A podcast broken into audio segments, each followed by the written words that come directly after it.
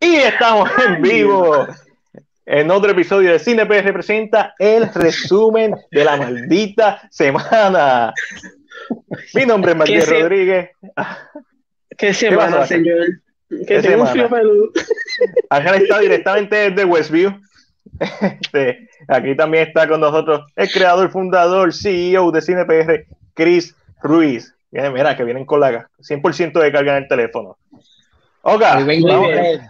Oga, no, mira, Chris, saluda, porque la otra, vez, la otra, vez, escuché el podcast y de momento Martín nos presenta y nosotros no decimos nada y yo, wow, se nos olvida. Iba, iba en tres sin freno. Boqueta ahí. Mira, a toda la gente que nos está escuchando a través de la de Spotify, de Anchor, muchas gracias por su apoyo. A la gente que nos está viendo desde YouTube, son los freaking mejores. Y obviamente nuestra casa, Facebook. Recuerden compartir, darle like, escriban que vieron esta semana. Como siempre, vamos a empezar a hablar de lo que vimos. Así que empiezo yo porque fui el menos que vi. ¿Ok? Después Chris y después Angelo. Esta semana yo vi Crazy Rich Asian. Este. Ok. Me gustó. Pero, ok, pero nada del otro mundo. Y obviamente vi WandaVision. Eso fue todo lo que vi. Vamos a hablar de WandaVision ahorita con lujo de detalle. Todo el mundo aquí vio WandaVision. Déjame ir poniendo que la gente vio. Ah, aquí está Peter. Estamos ready, Peter. Estamos ready. Un saludito y un abrazo a Ash y a John de The Legacy Universe. Y aquí José nos escribe siempre. Aquí José nos escribe que es la que es la que José. Chris, dime lo que viste tú. Pues mira, yo vi el documental que todo el mundo está hablando de Vanishing at the Cecil Hotel. ¿Qué tal? Te escucho que está medio mildoso. Me, me decepcionó, me decepcionó mucho, mano. Este, me dejaron, me dejaron, aunque ellos explican ahí, no, no le, no le creo, no le creo por lo que salieron en ese documental. Le dan mucho énfasis, le dan a mucho los youtubers. a los youtubers. Es como si fuera como que ajá, un, una para los youtubers, para los influencers para los influencers. Y pues, mano, se quedó un poquito corta. Yo pensaba que esta, esta, este documental iba a estar bueno, de la talla de, de Don't Fuck with the Cats, eh, así. Pero lo sentí también muy largo. Cuatro episodios de, de, una hora, en algo que tú podías resumir, yo creo que en una hora y media, y cuidado, sido. También vi por fin Predestination.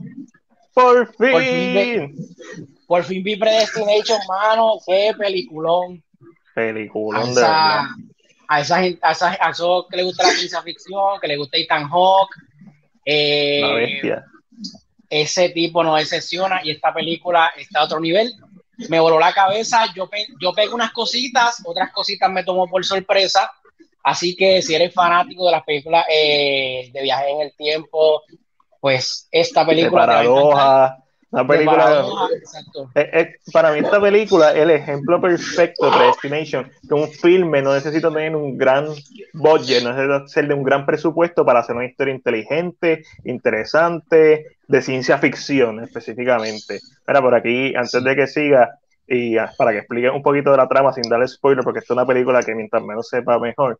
Aquí nos escribe que vio Justice League 2017 para prepararme para el Snyder Cut. ¿Qué tal está esa película del 2017 viéndola ahora en retrospectiva Ash? Aquí el hombre murciélago Juan nos escribe saludos lindos, un abrazo, todos lo vimos, todos lo vimos. Peter vio WandaVision, Edward nos escribe, ¿vieron el anuncio de Supergirl para The Flash? Lo vimos, lo vimos, lo publicamos en la página y vamos a estar hablando de eso ya mismito. Aquí está Ash. ¿A quién están buscando? Eso, eso, es en casa, eso es en casa de Ángel, lo seguro, ahí en Westview. Ángel está en Westview y está problemático. El trailer de Mortal Kombat está hermoso. Sí, vamos a hablar de eso también. Obviamente, Andy Predestination. Hoy, hay mucho de qué hablar. Sí, hay mucho de qué hablar. Ok, Chris, Predestination, ¿de qué trata para la gente que no sepa? Pues mira, esta película es sobre una, es como una gente, yo le diría como una gente temporal, o sea, yo no sé, algo así. Sí, se dedica como a viajar en el tiempo. Policías temporales.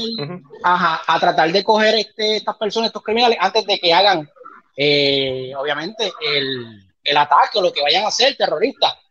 Pero se están dando hay un, hay un criminal que está brincando en tiempo. Entonces el protagonista no lo puede coger. O sea, él está cambiando, cambiando la fecha y es un, un, villano que va a poner una bomba donde va a matar a cientos de, de personas inocentes. Pero se van, se van a encontrar con, con una paradoja allí que, o sea, no puedo decir más nada porque si no te, te, digo la película. Está bien duro, está bien duro, está bien duro el twist de la película. Yo lo vi venir. Para mí fue bien predecible, pero la película está tan bien hecha que es irrelevante si es predecible. Yo siempre he pensado que eso, no todas las películas necesitan como que un gran twist para ser fascinantes. Y esta película es fascinante, particularmente. Chris, ¿qué más viste? Pues yo vi el drama Palmer eh, no he escrito todavía de ella, quiero, quiero ver, quiero escribir algo bien chévere. La película merece que todo el mundo la vea. Tremenda película de drama. Justin Timberlake eh, la se la come, es lo que he escuchado. Se la come y el, y el niño también, que se me escapa el nombre ahora mismo, hace un papel extraordinario en la película. Eh, es una película bien emotiva, es una película que a algunos le va a gustar por el tema que trae, a otros no le va a gustar. No es fuerte. ¿De qué trata? Eh, es sobre este. Justin Timberlake hace de un de un muchacho que recientemente salió de la cárcel y obviamente está, buscando la manera de, de echar su vida hacia adelante y se va a vivir con su abuela. Pero ¿qué pasa? Hace un bonding bien raro con un niño, con un niño que, que, vive al lado de la casa de la abuela, pero la abuela vive en, en una casa y el nene vive en un trailer. La, en, de esos carros. Pero la mamá que es protagonizada, la mamá del nene es Juno Temple, que hace un papel también bien bueno. Juno Temple es, es una crackhead, es un junkie. Entonces, pues, el, nene se pasa, el, nene se pasa, todos los días en casa de, de la abuela del personaje de Justin Timberlake. ¿Qué pasa? El nene es un nene diferente, es un nene que le gustan las muñecas, le gustan las princesas, es un nene que le gusta. Tiene, tiene tendencia homosexual, ¿eh? Eso es normal. Y entonces Justin Timberlake es un tipo que me imagino que, que, cree que eso es una aberración. Exacto, al principio tú ves cómo él, cómo me gusta porque tú ves cómo él, cómo es una persona que, que no le gusta este tipo de comportamiento y cómo el, el amor del mismo niño lo va moldeando a, al que, a que quiera el niño. Y es una película bien linda, una película que una bofetada a esta gente machista, a esta gente que pues, que creen que, la, que las cosas están escritas en piedra yo pienso que es una película que, que, dice mucho, que dice mucho y está disponible en, en Apple TV, así que se la recomiendo también. Durísimo. Aquí eh, Juanjo nos escribe Team Acero de Henry. Obviamente estamos hablando de El Hombre Acero, de Superman y todos somos, todos queremos el hierro de Henry. No importa tu orientación sexual, el hierro de Henry es prioridad. Angelito, dime qué tú viste. Bien, de los guardias que Sword está ahora mismo haciendo un. Están bregando allá atrás en Westview. y hay mucho negro. Ok, vamos a empezar con lo que. Como ustedes saben, ¿verdad? Yo tengo eh, V-WandaVision. Todo lo hemos visto, pero se ahora al final. Eh, nuevamente estoy viendo día a día, eh, no día a día, sino semana a semana American Gods, la temporada 3. Eh, como saben, eh, la serie toca específicamente dioses que fueron traídos desde otros países hacia América, ¿verdad? Y cómo ellos viven en este mundo nuevo, con estas nuevas tecnologías y estos nuevos dioses que han nacido. También estoy viendo Soy Extraordinary Playlist, esto es para los que son fanáticos de series musicales, estilo Glee, eh, pues trata sobre esto un poquito más emocional en este caso y toca unos temas un poquito más profundos, pero si te gusta, ¿verdad? Esto, estos Jukebox Series es muy buena, así que la pueden ver. Eh, para como siempre saben, mañana, mañana sí me toca el K-Drama con Angelo y estoy viendo en estos momentos While You Were Sleeping, que trata sobre la, ellos son ambos los protagonistas y ambos tienen sueños eh, sobre el futuro, sobre eventos que van a pasar, pero ellos están link, específicamente están, eh, hay, un, hay, una, hay una unión entre ellos, por, por algo está pasando. Eh, así que mañana voy a hablar más. Tú que viste Your Name, es algo, o sea, no, no, que sea la, no que la trama sea igual, pero Your Name, mm, or your, no, no, no, no. no. no solamente por curiosidad. Por el momento tú, yo pensaba viendo eso al principio, pero empezamos a ver el pasado y vemos algo que lo une en el pasado y eso es lo que lógicamente provoca estar, eh, es muy interesante, pero mañana voy a hablar con lujo de detalles, ¿verdad? Eh, de esto. Eh, otra cosita que vi, espérate que se me perdió, se me perdió, The Jinja Master, Dream of Eternity. Cuéntame, ¿cuál es el problema con esta película? ¿Cuál es la controversia? Un saludito a Jennifer que nos está viendo desde YouTube. The Jinja Master es una película que para ser china, en cuanto a efectos especiales, tiene muy buenos efectos especiales por encima, ¿verdad? De lo que China normalmente saca, pues. Estas películas, estos, estos, estos Xianxia y Wuxia son estos géneros que los efectos no son tan buenos casi nunca. Son efectos bastante baratos, por decirlo aquí. Aquí se ve muy bien. Pero, ¿qué sucedió? Esta película eh, sufrió en China porque antes de salir al cine la sacaron. Y la sacaron porque mucha gente pensaba, no mucha gente pensaba, tienen toda la razón, que los efectos de la película son iguales a Doctor Strange. ¿Y a qué me refiero con esto? Me refiero al círculo, al famoso círculo que hace Doctor Strange. Eh, aunque tal vez no funciona igual, eh, ¿verdad? Vamos a decir que maybe la, el, la función no es la misma. Eh, sí es igual. En el aspecto de que se hace el círculo, los puede transportar de un lugar a otro. Lógicamente, en este caso, ellos tienen guías espirituales que salen de esos círculos cuando los llaman. Eso hay unas funciones muy distintas eh, y, hay otros efectos que no tienen que ver con Doctor Strange, pero creo que la idea psicodélica de Doctor Strange se siente en esto. Y mucha gente la criticó, literalmente mucha gente la criticó, yo la vi con este interés de ver específicamente qué es, cuál fue el gran problema. Y para mí es eso nada más. Si fuera a sacarle a decirle, mira, se copió Doctor Strange. Eh, eso es lo que tiene. Pero... Par de, par de segmentos de la película y la influencia está ahí. O sea, es, bien, es bien complicado no decir esto fue, es original, porque no lo es. Se sabe que se copiaron de ahí. Exacto. Entonces lo que no sabemos es porque esto está basado en un libro muy viejo y mucha gente está diciendo que en el libro así es que se así es que se especifica cómo pasan todas las cosas en el libro. Entonces yo entré un no entré en un debate, pero sí empecé a leer un poquito y la pregunta de la, de la gente es, ok, entonces cuando hicieron el cómic de Doctor Strange, ¿se inspiraron en el escritor original? O entonces ahí yo no sé, porque ahí yo no, no leí del libro, so pero visualmente, ya, visualmente tú piensas en Doctor Strange, eh, pero me la disfruté, realmente me la disfruté. Estas películas siempre tienen como que unos aires de, de bromance, de hermandad un poquito más allá, que a mí siempre me ha encantado, tú sabes. Así que está en Netflix, si les interesa, si les gusta el Wuxia Shansha, se los recomiendo, les va a gustar. ¿Qué, más vi? ¿Qué más vi? Ah, vi United States of Tara, United States of Tara es una serie que es bastante vieja y que los episodios son bastante cortitos, son de 23 a 28, 24, 25 minutos, es verdad. Esto es eh, una serie que la, la, protagonista, como ustedes pueden ver ahí, es. ¿Se me fue el nombre? Tony Colette. Tony Colette. Tony Colette. Eh, la, la, la, protagonista es Tony Colette y a, su mano izquierda ven a Brie Larson, mucho más joven. Oh, sí, oh, mucho más joven. Y en la esquinita ven al nene de, de Unusual. La serie que él hace, que tiene, que es de Netflix, si no me equivoco. Eh, que él tiene, es autista. Por si acaso, Las personas que lo han visto. Y esta serie realmente yo la vi porque, como dice Ash en los comentarios, Tori Colette está underrated. Definitivo. Y en esta serie ella tiene eh, el, eh, lo que ahora se conoce como el DID, que es Disordered Identity, el, el de, múltiples personalidades. Es correcto. So, Tony Colette en este papel hace de diferentes personas. Wow, y le permite a ella, de una manera u otra, jugar también con este papel. Porque, ejemplo, para darte un ejemplo por encimita, ella Tara es la protagonista, que es ella la que está en el medio. Eh, luego entonces está la que es la terapista, porque ella se convierte como en su terapista. Una versión de una terapista. La segunda que está es la que es bien ama de casa, cocina eh, desayuno bien hermoso, y la última persona es un hombre. Uh. Y literalmente Tony hace un papel tan espectacular y es tan corta las y es corta en cuanto a episodios que a mí nada más por verla a ella haciendo estos papeles yo me, me comí la serie y realmente si le gusta a Tony se las recomiendo. Sí, Tony, Tony, es una, una animal actuando. Esta mujer actúa como, como es todavía me quedan dos cosas más. Beyond Rock.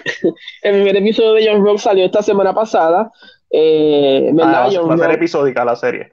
Entiendo que sí, no sé cómo lo van a hacer porque la serie específicamente Mira, Peter está con nosotros. Eh, Tony es, la dura.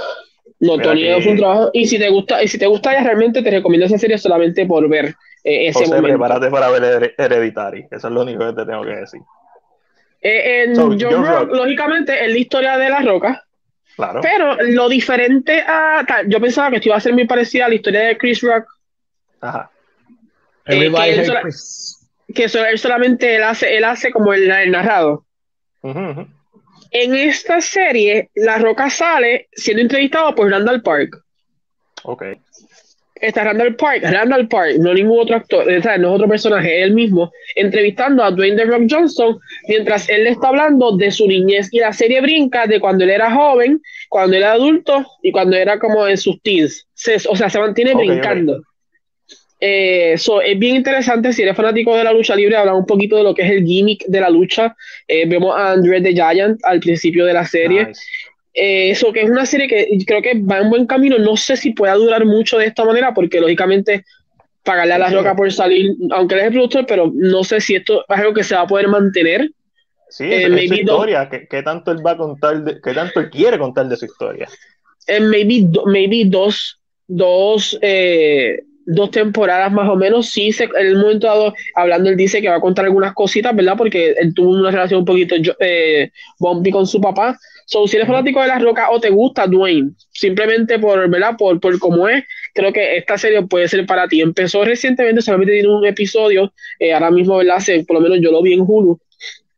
Así que lo pueden intentar. Y para terminar, eh, vi con la familia Finding Ohana, Finding Ohana es una película familiar hecha por Netflix, eh, eh, donde esta niña que vive en Nueva York tiene que viajar a Hawái, donde su abuelo, por las situaciones que están pasando en Hawái, y como ya le gustan los tesoros, se encuentra con esta libreta de su abuelo sobre un tesoro en los tiempos de cuando los españoles estaban.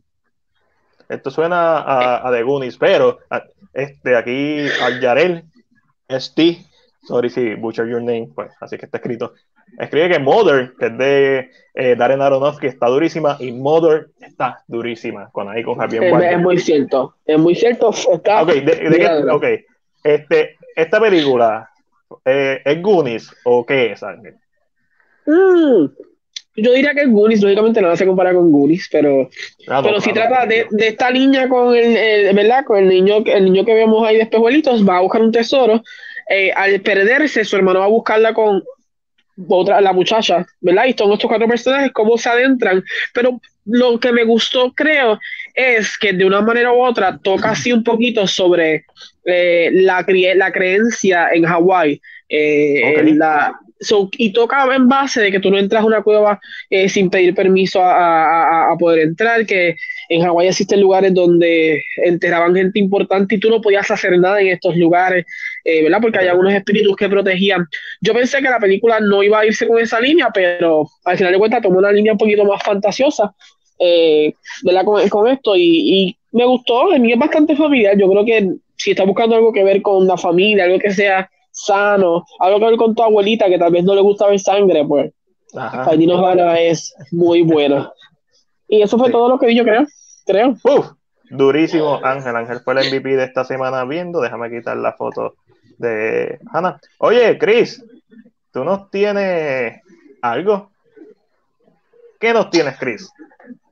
Pues mira, que ver en este weekend. Si estás como que indeciso todavía, no sabes qué ver, pues te voy a mencionar por lo menos tres peliculitas de tres plataformas diferentes para que puedas darle un ojito.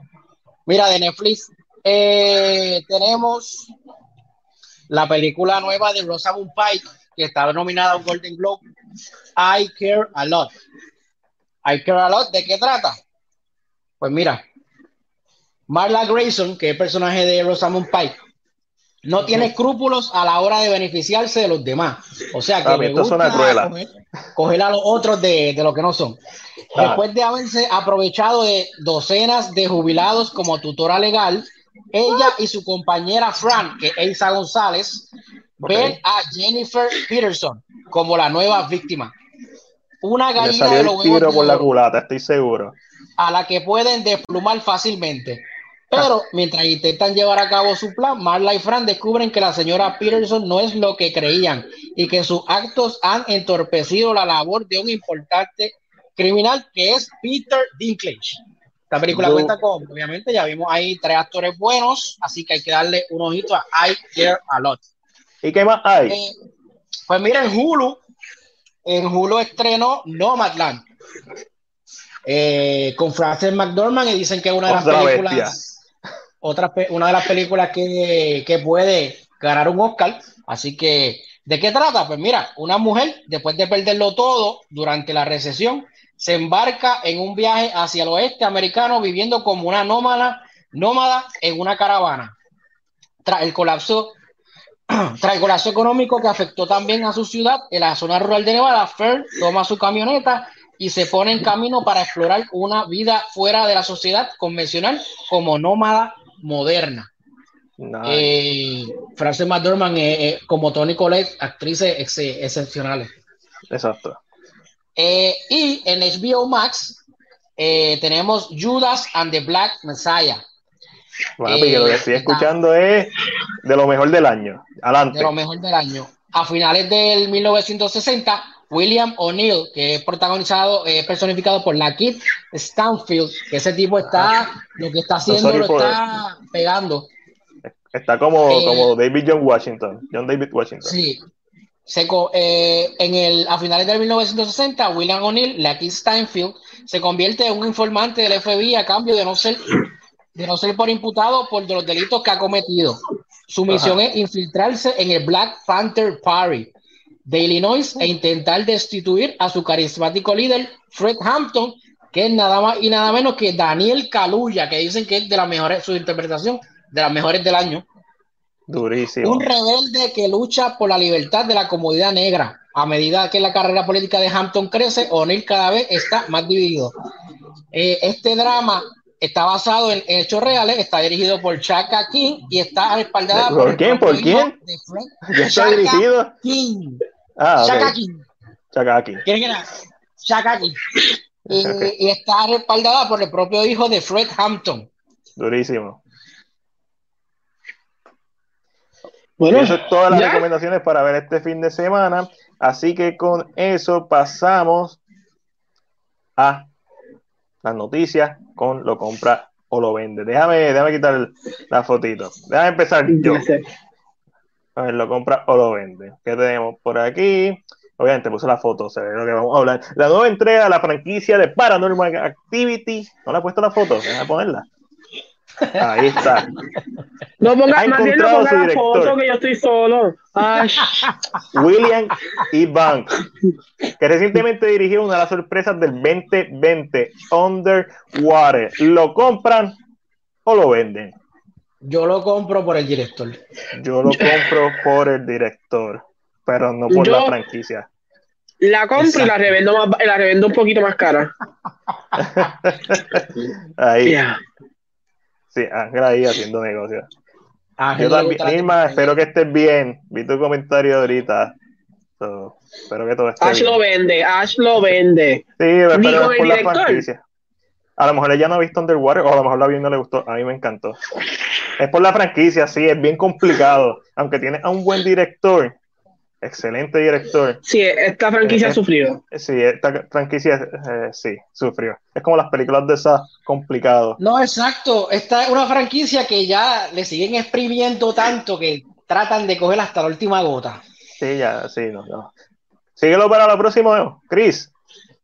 Pues mira, el portal de la eh, reporta que Adam Wingard, quien va a dirigir próximamente Godzilla vs. Kong, será el director de la próxima película de Face Off la misma no será un remake, sino una secuela directa del filme del 97.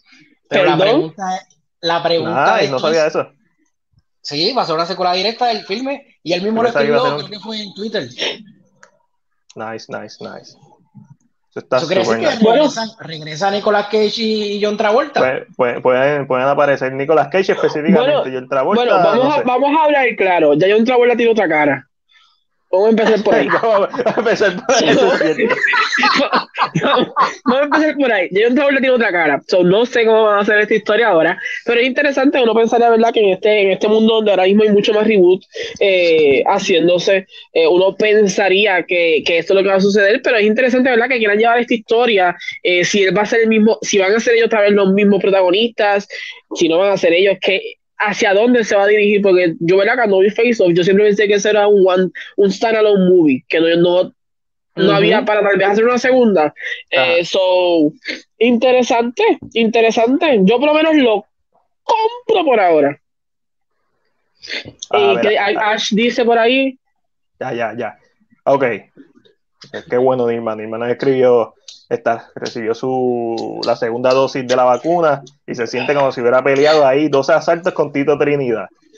Para los wow, es Tito Trinidad, pues Miguel Coto, o sea, un, un duro, peleador duro. Pero hablando de dos asaltos y una pelea fuerte, eh, según informa Deadline, el, el próximo filme del director Ari Aster, eh, ¿verdad? Eh, que es el director de Hereditary y Midsommar. Se titula Disappointment Boulevard y Joaquín Phoenix será el protagonista. No hay muchos detalles de este proyecto escrito y dirigido por Aster, pero la trama se describe como un retrato íntimo que abarca décadas de uno de los emprendedores más exitosos de todos los tiempos. Eso se Eh, compra, tú sabes. Ari, eso, Eso eso, eso- eso- compra. eso ya está reservado. Ari Aster lleva dos de dos, eso pre-order. es, eso es. ¿Lo compran o lo venden Corillo? Ari Aster y Joaquín Phoenix. Lo compran o lo venden. El que ya que lo vende, lo botamos del chat. Búsquenlo, búsquenlo. Usted puede tener, usted puede esa. tener, usted puede tener su propia opinión. Su opinión puede ser una mierda, pero eso no significa que no pueda tenerla. Gracias. Yo aquí peleando con la gente. Mira, aquí ya se le manda saludos a Nirmay, que es por pronta recuperación. Este, pa, pa, pa, Compration. Muy bien, John. Rachel, Nilma, Nilma Lo se ha compra. convertido aquí en la, en la madre de todos nosotros aquí en el, en el, eso es correcto. en el La mamá, podcast. la mamá de los pollitos. Mira, todo el mundo lo compra, estamos, estamos, esto unánime, se compra. Excelente actor, excelente director. Vamos para lo próximo. Mira, y hablando de Daniel Caluya, lo próximo es que la nueva película de Jordan Peele, famoso, ¿verdad? Por Get Out y Oz recientemente, eh, va a ser protagonizada por Daniel Kaluuya y Keke Palmer. Esta película, Chris escribió Keke. Es que me escribe como. Pero es Kiki Palmer. Kiki. Yo no veo ahí una ahí. No, Ahí pero es se se- es que se escribe, es que se escribe así.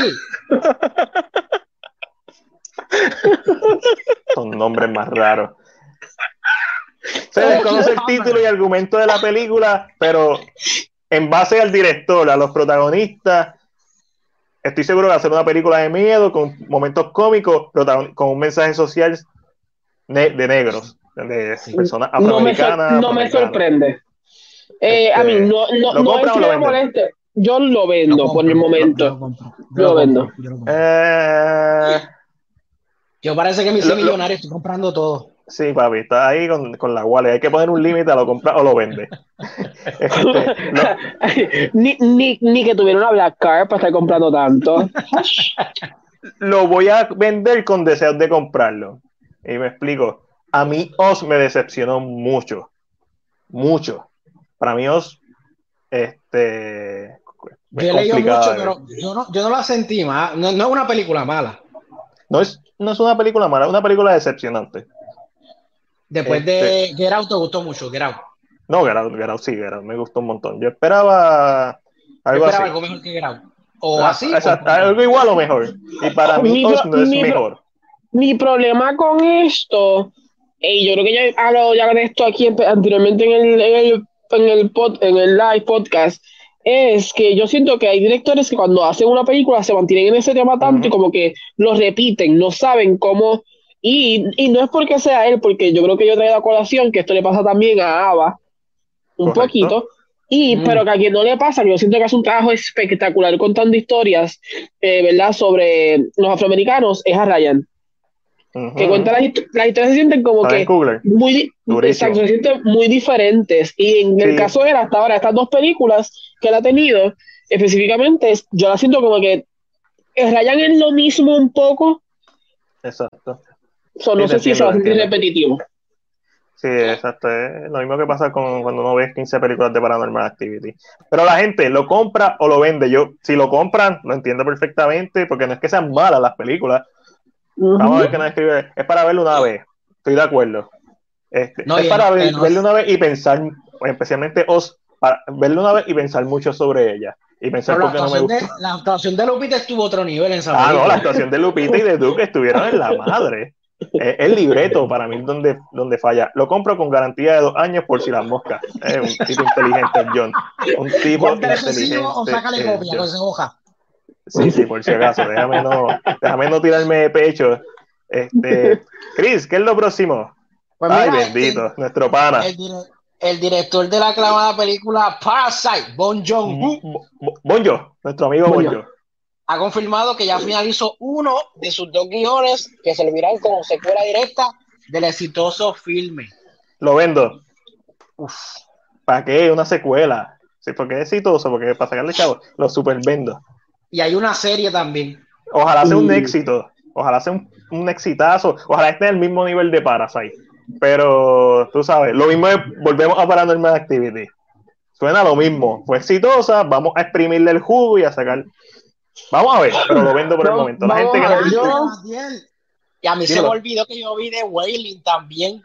¿Viste de Wailing? Ya, estamos, estamos, en, estamos, en, el tema de los coreanos. Apúntate por ahí, dice que viste de Wailing, dale. The Wailing está súper dura, mano. Déjame, déjame, déjame, déjame buscar la imagen. vamos a terminar de, de Parasite, vamos para The Wailing. The Wailing hay que hablar de The Wailing. Déjame entonces un poquito lo que más te hace que déjame ver lo que dice la gente aquí. Eh, Chris dice, no, eh, que diga, Peter dice, eh, tengo la peli de Demon Slayer y te la quiero enviar para hablar de ella. Chris, eso es para ti. Durísimo, eso es para mí, y también, no para Chris. No, no, dice, mira, dice ahí, Chris, Chris, tengo la peli. Dice Chris, Chris. Todo... Que, que, todo tiene que pasar por mi permiso. claro, pero Chris no ha visto Demon Slayer, el que ve un Demon Slayer soy yo. Ay, ok, ok, vamos, vamos, un momento, un momento, un momento, un momento. Vamos a, vamos a aclarar esto. Dame un momentito, dame un momentito. Sí, Estoy haciendo algo aquí rapidito. Los nombres. Angelo, el que se pasa haciendo mueca y está en Westview.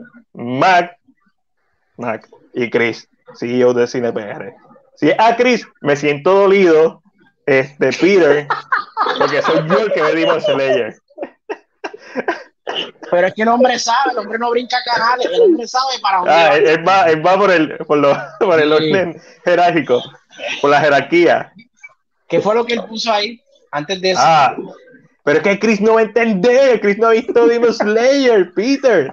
Chris, ve Demon Slayer, está en Hulu, está en la madre. Te va a encantar desde la primera toma, la primera escena. Un point of view y, no, y después, después, de la aclaración dice no para Chris. Sorry, Mac. Es, vacilando, Peter, pero no, de verdad, gracias. Yo estoy loco por ver la, la película de Kimetsu no Yaiba, Demon Slayer, la cual Chris no sabe nada, es esto lo que yo le digo. Hay que le pica la jaiba. que le pica la jaiba. Como, pero continuamos con esta, no, con Parasite, con Bonjo. Con The Wailing. Vamos para, ¿Quieren ir para The Wailing? ¿Quieren ir para The Wailing? Déjame subirle más.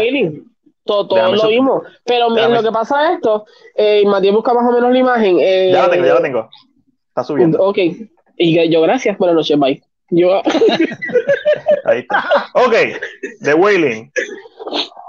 Esta película yo la vi. Eh, Tú la viste en Horror Fest, ¿verdad? Sí, en, Luzca. En Luzca, ahora el, antes era el Puerto Rico Horror Film Fest. Película larga, como ella sola.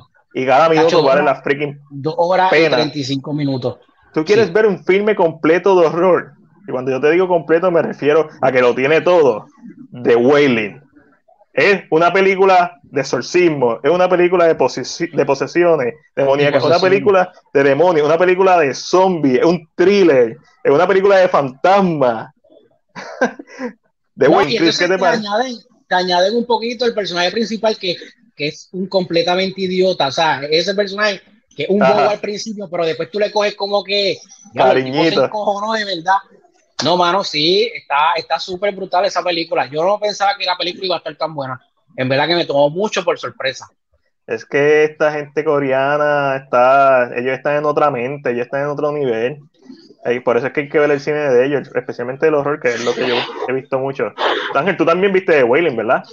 Es correcto, yo vi de Wailing, vi de Wailing. No la quería ver porque he escuchado mucho de ella, pero, no, eh, pero lo que es da miedo es una película larga, una película larga y exacto, no es una película que está llena de. Eh, yo creo que yo, yo le temo mucho. ni nada. Yo, yo le temo mucho a los jumpscares, no me gusta este tipo de, de, cosas. So, cuando ves The Winnie, The Winnie tiene. Van pasando muchas cosas eh, y maybe yo que estoy un poquito más expuesto ahora a, la serie coreana, eh, usan esa misma narrativa de esa misma narrativa de que al principio no sabemos nada, pero mientras va pasando todo, todo se va hilando poquito a poco. Y se va montando poquito a poco. Y se va montando hasta que cuando termines está todo todo lo que pasó en el principio tú lo entendiste al final por completo. Eh, así que de hoy es una película que si les gusta eh, verdad este género se la recomiendo. Ahora mismo en qué plataforma está está en alguna plataforma está en Crackle. En Crackle en Cracker, pero la gente se enfogona porque está, no, tiene, no está en español. Pero mi gente de Cracker. Ay, por favor. Ay, por favor. Más larga que el puente de Barcelona. Sí, está, está, está larga, está larga. Ay, Dios. Sí, pero, pero es muy buena, muy buena película de, de horror. Claro, hay que tenerle ganas, hay que tenerle ganas. Eso sí, hay que tenerle ganas, definitivo. Tienes que tenerle ganas, yes. Espérate, que lo próximo me toca a mí también un break. Ay, espérense. y hablando de Corea y hablando de películas de horror muy buenas. Ah, perfecto. Está, esto está, esto, todo está en línea. ay, mira quién está ahí tan lindo ese hombre. Dios lo bendiga. Tan bello. Te amo, bebé. Eh, no lo sabe, pero este, según informa Deadline, Timo Tashhanto será el director del remake americano del exitoso filme coreano Train to Busan para New Line Cinema. James Wan será el productor de la película. Lo acabé de vender, ahora mismo lo vendo. ¿Qué, qué, ha, hecho él? ¿Qué ha hecho ese director, Ángel? Vamos a ver qué ha hecho ese director. Timo, Timo, Timo. Timo, está Timo, ahí, Timo. Está ahí, está en el libreto, Ángel. No tienes que buscar en Google. Ah, o, no, este libreto no aparece, ¿no? Es, el mismo libreto que yo tengo. Ay, es verdad, es verdad. De verdad, muy cierto. Muy cierto. Yo no sé, ha hecho películas de filmes de horror que no he visto. The Night Comes to Us, May the Devil Take You y su secuela May the Devil Take You Too. No sé hay, hay, que verla. The, Night Comes to Us, me suena. ¿Esa no es la de Joel Edgerton?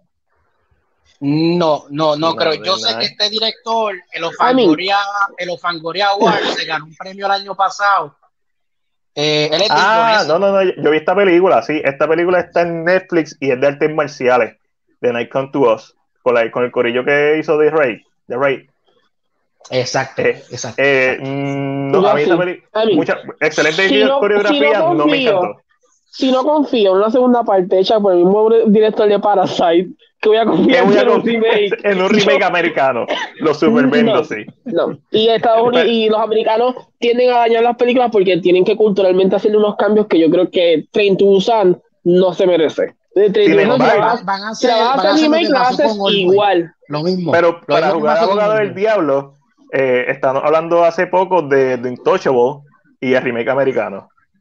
Y ah, se ha visto que ha funcionado. No estoy diciendo que lo prefiero, pero es tampoco... en, el horror, yo creo que tal vez el drama se, se, se más fácil. El género, pero en el horror yo siento que no, le, no va a funcionar. Para mí no Son va diferentes sensibilidades. Estoy de acuerdo. El drama se presta, la sensibilidad del drama es muy diferente a la horror. La sensibilidad del drama es más universal, el horror es bien específico. Y y cuando hablan de sensibilidad es cómo los coreanos utilizan su narrativa de horror, es bien diferente. Train to Busan básicamente no tiene jumps, que es una película que está motivada por sus personajes, y yo me imagino esta Train to Busan americana, primero que se va a llamar bien random, el nombre va a ser super random, Train algo, whatever, Train of Horror, una estupidez así, este, y me imagino que va a ser un festival de jumpscare, y me explota, lo vendo. Train to Pelham, uno, dos, tres. Exactamente. Sí, es como que no sé, no sé. Siento que, siento ya, siento que va a ser un poquito, siento que va a ser un poquito difícil que se transmita de la misma manera. Eh, ya, ya, ¿no? Raúl, volviste, qué bueno, leí tu comentario antes de que empezáramos. Estoy pendiente, gracias por estar aquí. Y recuerden a la gente que está, que sigue aquí con nosotros, compártanlo, sigan hablando con nosotros, sigan comentando. Eso es lo que mantiene este podcast. De darnos el mejor título, Train to Hell. Train to Hell. Train to New York es otro. Y, y la secuela se llama Train to LA. Referencia, ustedes saben, Skate to New York, Skate to LA. Lo cogieron John Carpenter. Yo le pon, para que el tren sea largo, yo le pondría el nombre ah, yo diría como que Dead at the Amtrak. Algo así. Ah. Night of the Living Train. Estúpido, así. Vamos a ver, I mean, I mean, yo me quedo viendo Train to Busan. Mano, Train to Busan está, está por ahí. Está el Steelbook por ahí. A mí me encanta oye, esa Península, escuché como que no fue muy buena. Yo nunca la vi. Yo la vi, yo la vi, Ángel la vio. Lo que pasa con este Península es que yo creo que pierde la, el novelty. Del, lógicamente, lo que gusta de Train to Busan, además de, de, ¿verdad? Lógicamente, quién es el actor principal en esa película específicamente, aunque el actor de Península es muy bueno también, eh, es la, la, novedad del tren. Creo que es una de las cosas que más impacta para mí. En lo, lo personal, siento que es la novedad del tren. Eh, esa parte creo que es lo más. Y entonces, cuando lo hace yo la película de zombie de apocalíptica, como que, mm, I think he lost. Porque cuando empieza Península hay una escena emocional que a mí me rompió el corazón. Ese ah, opening y dije, oh, y, y, y, pero ya cuando se convierte en esto apocalíptico. Eh, y el final es sólido, a mí me gustó mucho el final. Es todo lo que está entre medio. Eh, ya. Península yo, una película. es que yo pienso que si se hubiera llamado Península sola, no le hubiera caído tanto chinche como le cayó con, por tener 30 Busan agregado. Correcto. Eh, porque tú esperas ese nivel y Península ese nivel. Como dice Ángel, eh, lo puso perfecto. Si se hubiera llamado Península y no lo hubieran asociado con Twin to Busan, la, película, hubiera sido mucho mejor recibida porque no tiene la misma expectativa. No tiene la expectativa de las películas de Netflix como Live, que salió el año pasado, tú sabes, una película más de zombies, déjame ver qué tal, a ver si me sorprende, pero no. Mira, lo próximo... creo, que, eso para mí es lo que falla, es el título. Ok. Eh, era, eh, Omio escribe Península está malita, Can Don Won. Can Don Won también, yo carajo. Raúl Rino escribe Train to Florida. Recuerden el Salt Bat Zombie de Florida hace ya casi. es cierto? ya, pero sí me acuerdo, es verdad, es verdad. Ok, déjame hacer algo aquí rapidito. ¿Algo más que tengan que comentar sobre Península? Eh, ¿Península o, o Train to Busan? Cualquiera de las dos. Que, que, a los que no lo saben, hay una precuela, ¿verdad? Que se llama Stew Station, que es una película animada. Correcto, eso es cierto. ah, Station, yes, correcto. Eso es cierto. Déjame, déjame quitar esto un momentito, porque tenemos que hablar de, de esto. Uf. Me tocó, a mí, me, tocó a mí este tema. Por cierto, si no se han suscrito a nuestro canal de YouTube, háganlo. Ahí hacemos críticas, hacemos análisis de trailer, tenemos contenido original como son Story donde hablamos de videojuegos desde una perspectiva de cine y su relación con el cine. Y créanme que vamos a estar hablando en abril de videojuegos porque sale Mortal Kombat. Vimos el trailer de Mortal Kombat. ¿Qué nos pareció? ¿Lo compramos o lo vendemos? Empezando por eso. Yo lo compro, te, digo que tengo Yo lo compro, déjame poner esto aquí. No era lo que quería. Yo lo compro. Ángel, ¿tú lo compras o lo vendes? Dale away. Dale away. Para mí sí. Ok, perfecto, totalmente válido. Este. Cristiano escribe que el protagonista de remake de Train to Busan va a ser D-Rock. Este... Lo va a ser, seguro. lo más seguro. A Peter el trailer le dio tapicardia, de la buena o de la mala, Peter. Yo, supongo que es de la buena. Ashley lo compra. Peter lo compra, pues fue de la buena. José lo compra. Ahora quiero saber por qué lo compran. ¿Qué fue, qué fue lo más que le gustó y qué fue lo que no le gustó? Este, yo hice un análisis, como pueden ver en la imagen que saqué. Este, hay un easter egg de Kitana, eh, bien chévere, eh, para los que son Eagle Eye. El trailer empieza eh, contándole la historia de este asesino con superpoderes que es Sub-Zero. y rápido vemos la acción R. Rápido vemos que le arranca los brazos y pobre, pobre Jax en Mortal Kombat 9 se lo arrancó Ermac, en Mortal Kombat eh, Scorpion Revenge se lo arrancó Goro, ahora se le tocó a Sub-Zero arrancarle los brazos a Jax. Pobrecito. Este, pobre, ya, ya, hecho red con tanto esos brazos que. Esa escena, ese, ese, ese principio del trailer, ¿le gustó? Yes. A mí me, gustó, te está dejando, te, te, dice esto es lo que viene, o sea, lo que viene es, sangre, violencia. Exacto. Es R, esto es fuerte, esto no es para niños, esto no es la película del 95, que a mí me encanta. Por cierto, en YouTube también está la crítica de la película del 95, así que vayan a nuestro canal de YouTube, sean como Robert, que está desde YouTube. Suscríbete a nuestro canal de YouTube y no te vas a perder nuestro contenido en video. Este, hay que darle, hay que darle plug porque si no. Cristian lo compra. Eh, los costos, las secuencias de acción le gustaron. Después de esa escena, pasamos a este personaje nuevo, que no es Johnny Cage. Este. no es Johnny Cage, pero se parece, tuvieron alguien parecido y todo. Pero no es Johnny sí, Sí, pero no es Johnny Cage. Tiene hasta la misma ropa de pelea. si ven el video en YouTube, que están viendo la imagen en pantalla, van a ver. no, no, no, querían criticar a Hollywood. So, sacaron a Johnny Cage, que era la crítica directa de Hollywood. En ese momento eh, y creo que como que lo sacaron, eh, Johnny Cage lo sacaron, pero creo que le van a dar un origin story que imagino que Matías menciona eso en el análisis. Eh, no lo mencioné, pero están, no lo mencioné porque creo que obvio esto va a ser como, como Robin en The Dark Knight Rises, que al final va a decir, ah, me gusta tu primer nombre, Robin. Y uno va a decir como que sí. No, pero yo siento que lo que van a hacer es que le van a dar el link directo a un personaje viejo, que es lo que había hablado contigo. Ah, ok, vamos, vamos a llegar a eso. Este, pero yo, hasta que no lo diga yo, yo creo que Johnny Cage va a ser su nombre de artista.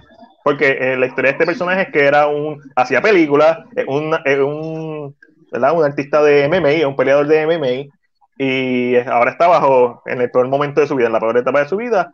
Entonces, después entra la parte de la historia que odio, que es la marca del Mortal Kombat, que está bien mierda como está escrito en el, en, en el libreto, por lo menos sí, así. Le dice, ah, nací con esta marca, eh, tengo este eh, birthmark. Y le dicen, ¿a qué te refieres? Que nací con ella. Eso es lo que dicen. Qué estúpido, hay que ser. Eh, o sea, ¿qué, qué? no hay que ser bruto. Es un birthmark. ¿Y qué es eso? Birthmark. Mark. I mean, o sea, ¿qué, qué, ¿qué significa birthmark? es literal, lo que significa es literal. So, esa, ese, y esa es una parte que no es parte de los juegos, no, no, entiendo la necesidad, para mí es totalmente innecesaria, se siente estúpida, y aquí es donde entra mi preocupación, que es la preocupación que he tenido siempre. El director de esta película, esta es su primera película, y los guionistas de esta película es su primera película. El trailer está en la madre, en mi opinión, yo lo compro, a mí me encantó, visualmente me encantó.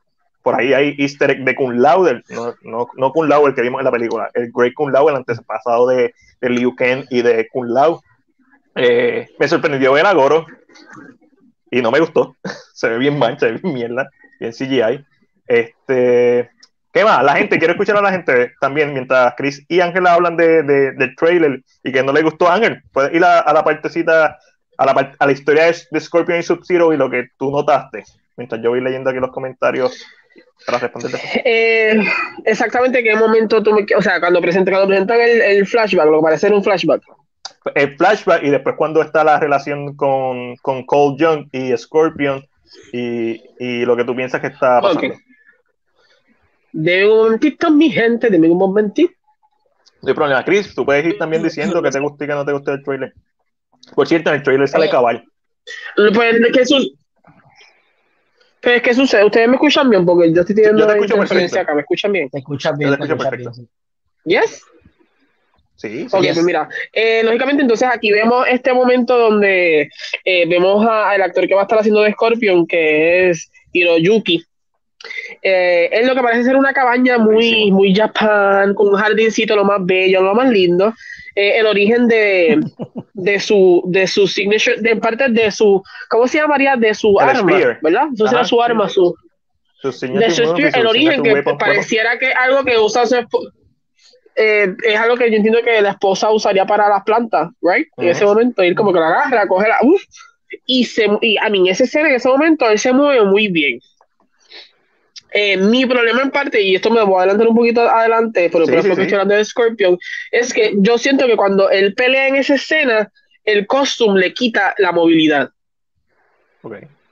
Cuando lo vemos peleando al final con Sub-Zero, que, es, que es lo más Mortal Kombat que se siente para mí el trailer, eh, lo más esencia Mortal Kombat, se ve que se mueve como con más lentitud, no se, no se ve el mismo movimiento, no se ve la misma facilidad de movimiento que se vio cuando está peleando sin su ropa. Son una de las cosas que me preocupa. No es que sea malo, pero me preocupa que estos, eh, que tal vez esta ropa les quite un poco de movimiento a estos personajes y se vea. Oh. Porque a, compara a comparación de, de, de Taslin, que es el que hace de Sub-Zero, es, en el trailer es quien mejor se mueve. Sí. En el trailer se nota que el tipo pelea y todavía el soldado se mueve porque él se. Y, y tú lo ves cámara lenta y él mueve el brazo lo, y, lo de, y, y yo vi el trailer veces, lógicamente. Y siento que, I don't know, ese momento como que lo, lo repetí decía, por favor, que no sea esto, que no sea que la movilidad se va a ver un poquito limitada por el uniforme que van a tener puesto, o que puede ser que no sea así. Eh, pero eso fue una de las cosas que noté en comparativa de esa escena con, con la primera. Con la escena, con la, con la, primera, que es una de las cosas que ahí me tiene como que, no es que lo compre completo, todavía estoy titubeando un poquito. Eh, lo que sí le estaba diciendo más bien es que, lógicamente, eh, yo, yo entiendo que de una manera u otra la película o ese trailer está impulsando la idea de que el personaje original, eh, Johnny Cage, que este personaje va a tener una, va a ser descendiente, ¿verdad? De Scorpion o de... ¿Cómo se llama? Hanzo De Hanzo. Eh, yo siento que, ¿por qué? Porque él, está mirándose en el espejo en el baño en un momento eh, y quien sale en el espejo eh, es Hanzo. Es Hanzo. Y entonces hay otro momento dado que cuando estamos viendo la pelea entre Sub-Zero y Scorpion al final, que si tú paras la toma, él se ve a la parte, él se ve al, fondo. Luego lo vemos a él como que con una ropa nueva, como un tipo de uniforme, y tiene los colores de Scorpion. So, me da la impresión que le van a, le van a hacer un tipo de red con a este personaje si va a ser Johnny Cage y en vez de como que sea algo más random, lo van a hacer descendiente tal vez de The Hanso para que haya un link directo de por qué es escogido para, para esto del combate mortal. No sé si esa fuera la línea que va a suceder. Eh, Matiel también entiende que sí, eh, porque en el trailer se siente como muy... Sí, sí, es demasiado es como muy pushy. O sea, como que ah. mira, mira esto, ok, mírala aquí, mírala aquí. para que entiendas que esto es lo que van a hacer. Porque tal vez ellos, yo pienso que pensaban, la gente va a criticar el personaje nuevo, la gente no le va a gustar un personaje nuevo. Eh, so, qué mejor manera de a nosotros hacerlo que, Claro. el personaje más famoso de la serie. Punto. correcto, correcto. Mira, aquí José nos escribe, he leído todos los comentarios que José nos escribe, los juegos son cheesy, es verdad, y en los diálogos, 100%, 100% siento, y la historia como quiera. Sí, la historia es cheesy también. Pero esto es una película, José. yo, yo tengo. Ajá. Yo, mi, problema, mi problema con el trailer fue el guion, que obviamente el, el pedazo de libreto que pudimos ver. Este, yo pienso que puede ser una película que puede tener su coreografía buena, sus efectos buenos, que, que vimos efectos que se veían medio trilly, pero... Y vimos efectos que se veían bien cabrones también. Exacto. Todos los de, todos los de Sub-Zero se veían bien. Exacto, estaba, o, muy bueno o se veía muy triste. O sea, yo siento, eh, yo siento que ellos le van a meter todos los chavos a, su yo, yo siento que los chavos se fueron ahí, en la hielera eh, esa, en Sub-Zero. Que el, el, personaje que más me gustó, no sé, no sé, pero tengo algo. Fue el de Cano, no sé por qué, pero me gustó. Papi, porque Cano es australiano desde la película del 95 y eh, Cano, Cano es Kano. Es Kano. Está durísimo. Hay que, ver, hay que ver cómo está con nosotros. Este, sí, la, eh, la música de Mata, ¿te refieres misma a la original o a la música del trailer? Mami original, mami habla de la original. No, la, original, eso es un clásico. Hablando del trailer, aquí nos escribe Raúl desde YouTube. Hablando del trailer, pienso que enseñó demasiado, pero a la vez es lo único que nos van a enseñar. So, estoy en conflicto a pesar que amé el trailer. Te entiendo, pero exacto, esta película entra en, el en abril 16 y esto es lo mejor. yo entiendo que si no va a salir ningún otro trailer y que lo que salgan son TV spot con esta misma escena y quizás una que otra que no hemos visto es perfecto. Falta, falta menos de dos meses para ver la película. Vamos a ver, vamos a ver. Este, aquí Peter escribe, hay una peli de animación de Scorpion, también está la crítica en YouTube, Peter, así que puedes leer la crítica de Mortal Kombat Scorpion's Revenge. ¿Qué más hay? ¿Qué más han comentado por ahí? Hay mucho. Es que con CJ tendría mucha más movilidad, antes no hacía casi nada. Eh, vamos, a, vamos, a, ver la película. No, no, sé si compro eso. Usaron mucho de eso, ¿es cierto? Es posible. Bueno, para ser justo, Peter, en YouTube también está la serie, la miniserie Mortal Kombat Legacy, que también tiene un, un episodio, dos episodios, actually, dedicado al origen de Scorpion. So, podría ser también de ahí. Yo, yo encontré que salió más de ahí que de otra cosa, pero se ve mucho mejor en esta versión. Creo que la película no, no funciona, pero las, las fatalities están brutales, la puedo pasar. Mano, si la película del 95 funciona, esta película tiene todo para funcionar. Eso, tiene, tiene, la, tiene la habilidad de poder funcionar y, traer esencia en cuanto a peleas del juego. Porque se ve, al final del trailer se ve la esencia de Mortal es, puro Mortal Kombat lo que tú ves. Es, Mortal Kombat 9 en adelante, vemos el X-Ray Move, es cuando, digo, no se ve como X-Ray, pero vemos cuando eh, Sub-Zero corta Scorpion y utiliza la sangre y la convierte en hielo y se les peta, y después vemos otro de los moves, pero lo, lo filmaron como si fuera el juego, que obviamente los juegos modernos de Mortal Kombat ya tienen más, son más cinemáticos, y, y se enfocan mucho en su historia, o hace sentido, la que hoy en día si tú ves el trailer frame por frame, tengo una mala noticia para los fanáticos de Milena. En el trailer se ve lo que, el futuro del personaje. no, no vean el trailer frame por frame, es lo que les voy a decir. No hagan frame por frame, that's it. No. El dragón que hizo Liu Kang me gustó. A mí me gustó. Me dejó de la peluca que tiene puesta ese actor. Puñade. Sí. Esa La peluca le queda mal. La peluca no le queda bien. Se la pusieron y ya. Eh, y, no, y, no, y no es el actor, porque el actor, yo creo, si no me equivoco, estuvo en Black Mirror. E, era el. el si, si no hubieran escogido el personaje de Chan-Chi, él era el que iba a ser ah. Chan-Chi. So, no es, no, es no es una mala opción. Es la peluca lo que a mí me molesta. Y del Team Song, yo odio que hagan orquestaciones de, de un tema tan clásico y tan bueno como el techno. El techno es el ah. que. No, ah, ah, no eh, eh, para esta versión no, no, no, no funcionaría. Para el tono que vimos en este trailer no funcionaría. Me gustó que hicieran el homage, me gustó que tuviera.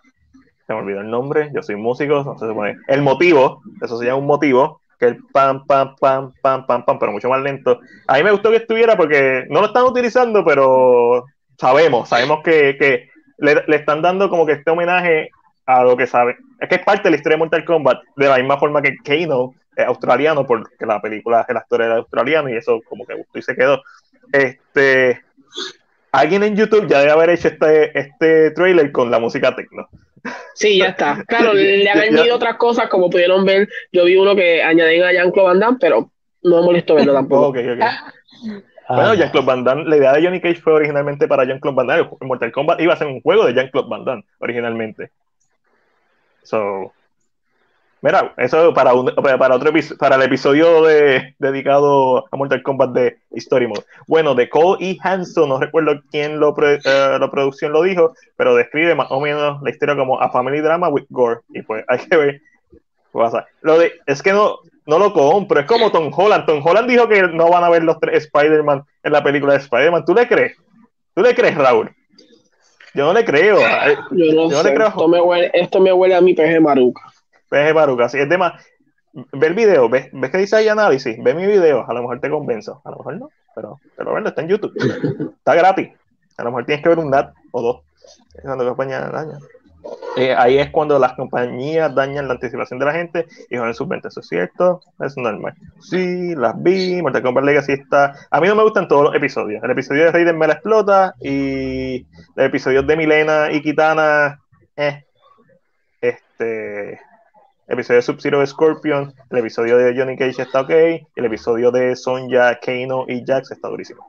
Eh, Raúl escribe, yo la vi frame by frame, confirmo, no lo hagan. Sí, yo la vi frame by frame, no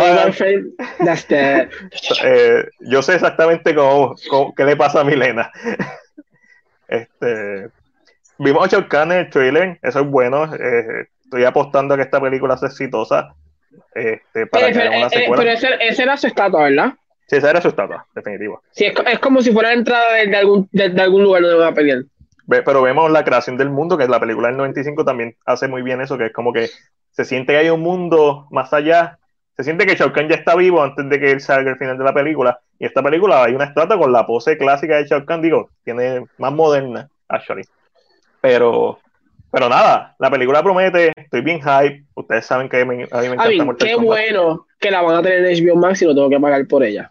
Definitivamente. Es lo único que puedo decir. Porque si yo la película no me gusta, es que. E-, esta es una de las películas que yo iría a ver en el cine. La mejor versión de la canción de Pokémon fue la de Ryan Reynolds. Mm, no, no me recuerdo.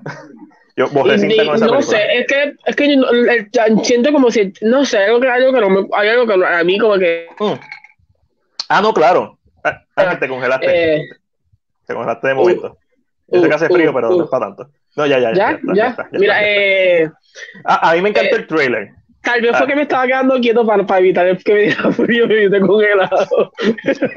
Hay que, hay que ver la película. Es que yo siento que hay como un desligue entre lo, la producción del juego y la película, como que tal vez no se sentaron y dijeron, ok, vamos, no sé, siento que, no sé, tengo que ver la película, porque siento que la mejor pelea que voy a ver es la de Scorpio y Sub-Zero, y eso me va a molestar.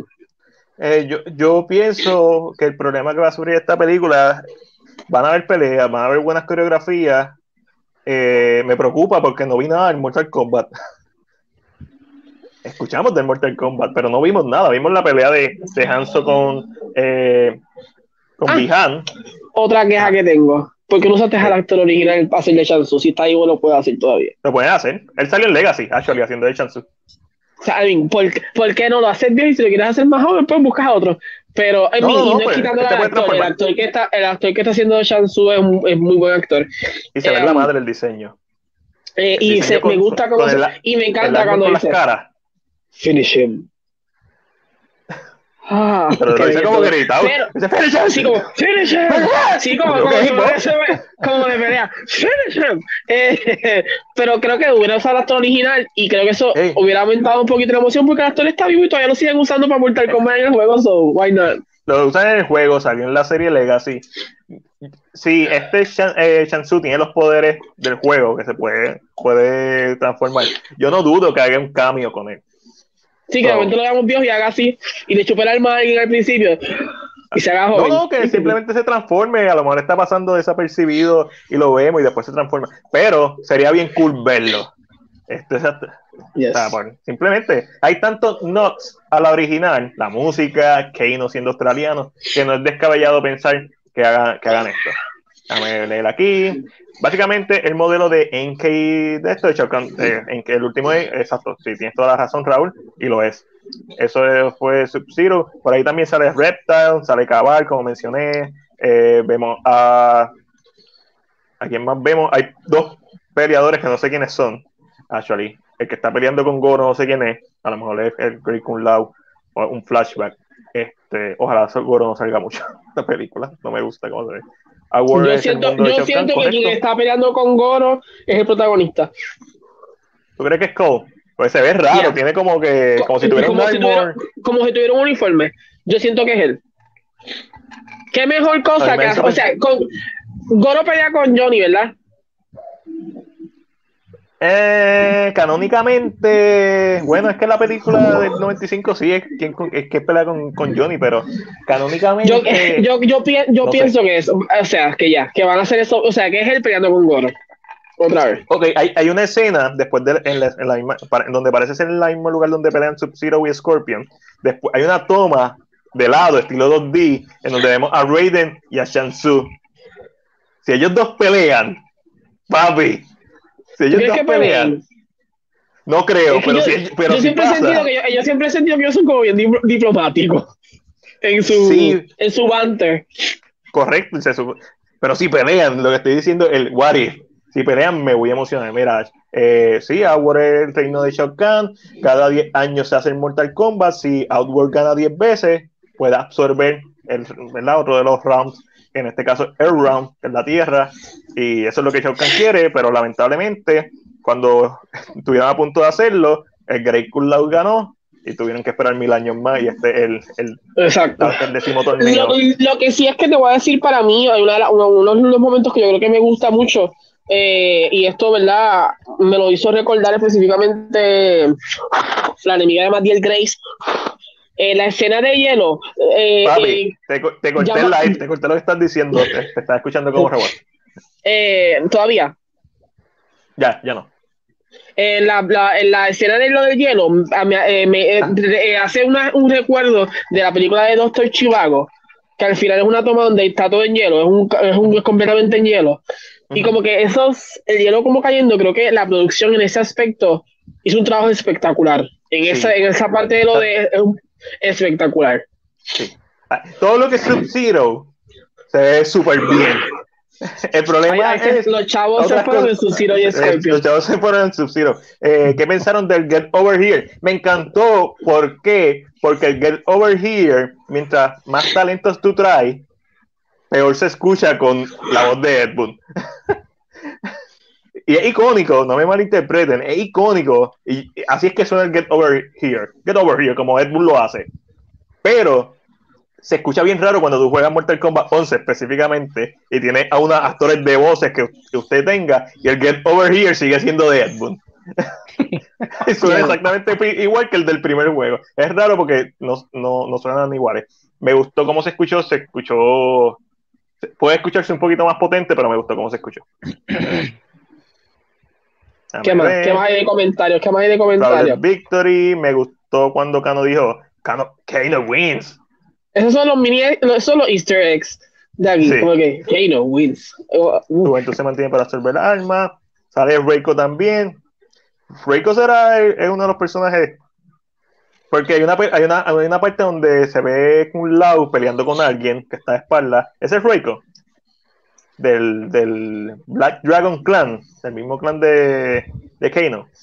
Me gustó, fue como un roar y más real por tener la máscara. Sí, a mí, a mí también me gustó. Y no solo sale Reiko, también sale Nitara. Que yo no sé cómo van a hacer los efectos.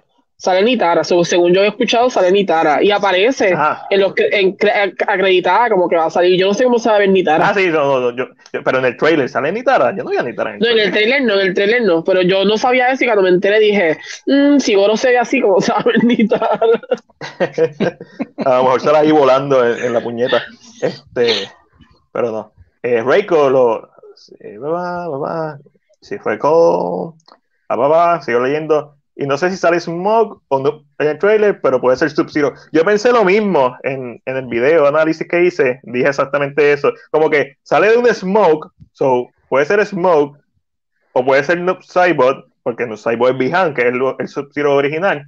Pero esta película parece que se enfoca en el conflicto entre Scorpion y Sub-Zero y tiene el mismo traje de Sub-Zero, so yo pienso que es Sub-Zero y simplemente un eh, homenaje yo, a Noob Yo también, exacto, yo dije, un, un se, parece, se parece, ya, ya, yep, yep, yep. la redundancia porque estamos hablando de Noob Cyborg.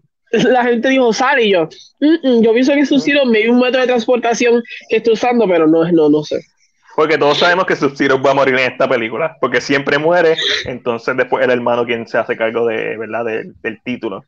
De acuerdo con José, el Get Over Here, lo sentí weak, pero lo acepto. Lo sentí weak, puede tener un poco más de potencia, eso se puede arreglar en, ¿verdad? en la mezcla de sonido final de la película, pero me gustó cómo sonó. Y no quería que, que fuera Ed Boon haciéndolo. Este, Reiko está peleando con Jax. Ah, ese es Reiko, el que le van a hacer el Fatality. Ok, ok, ok.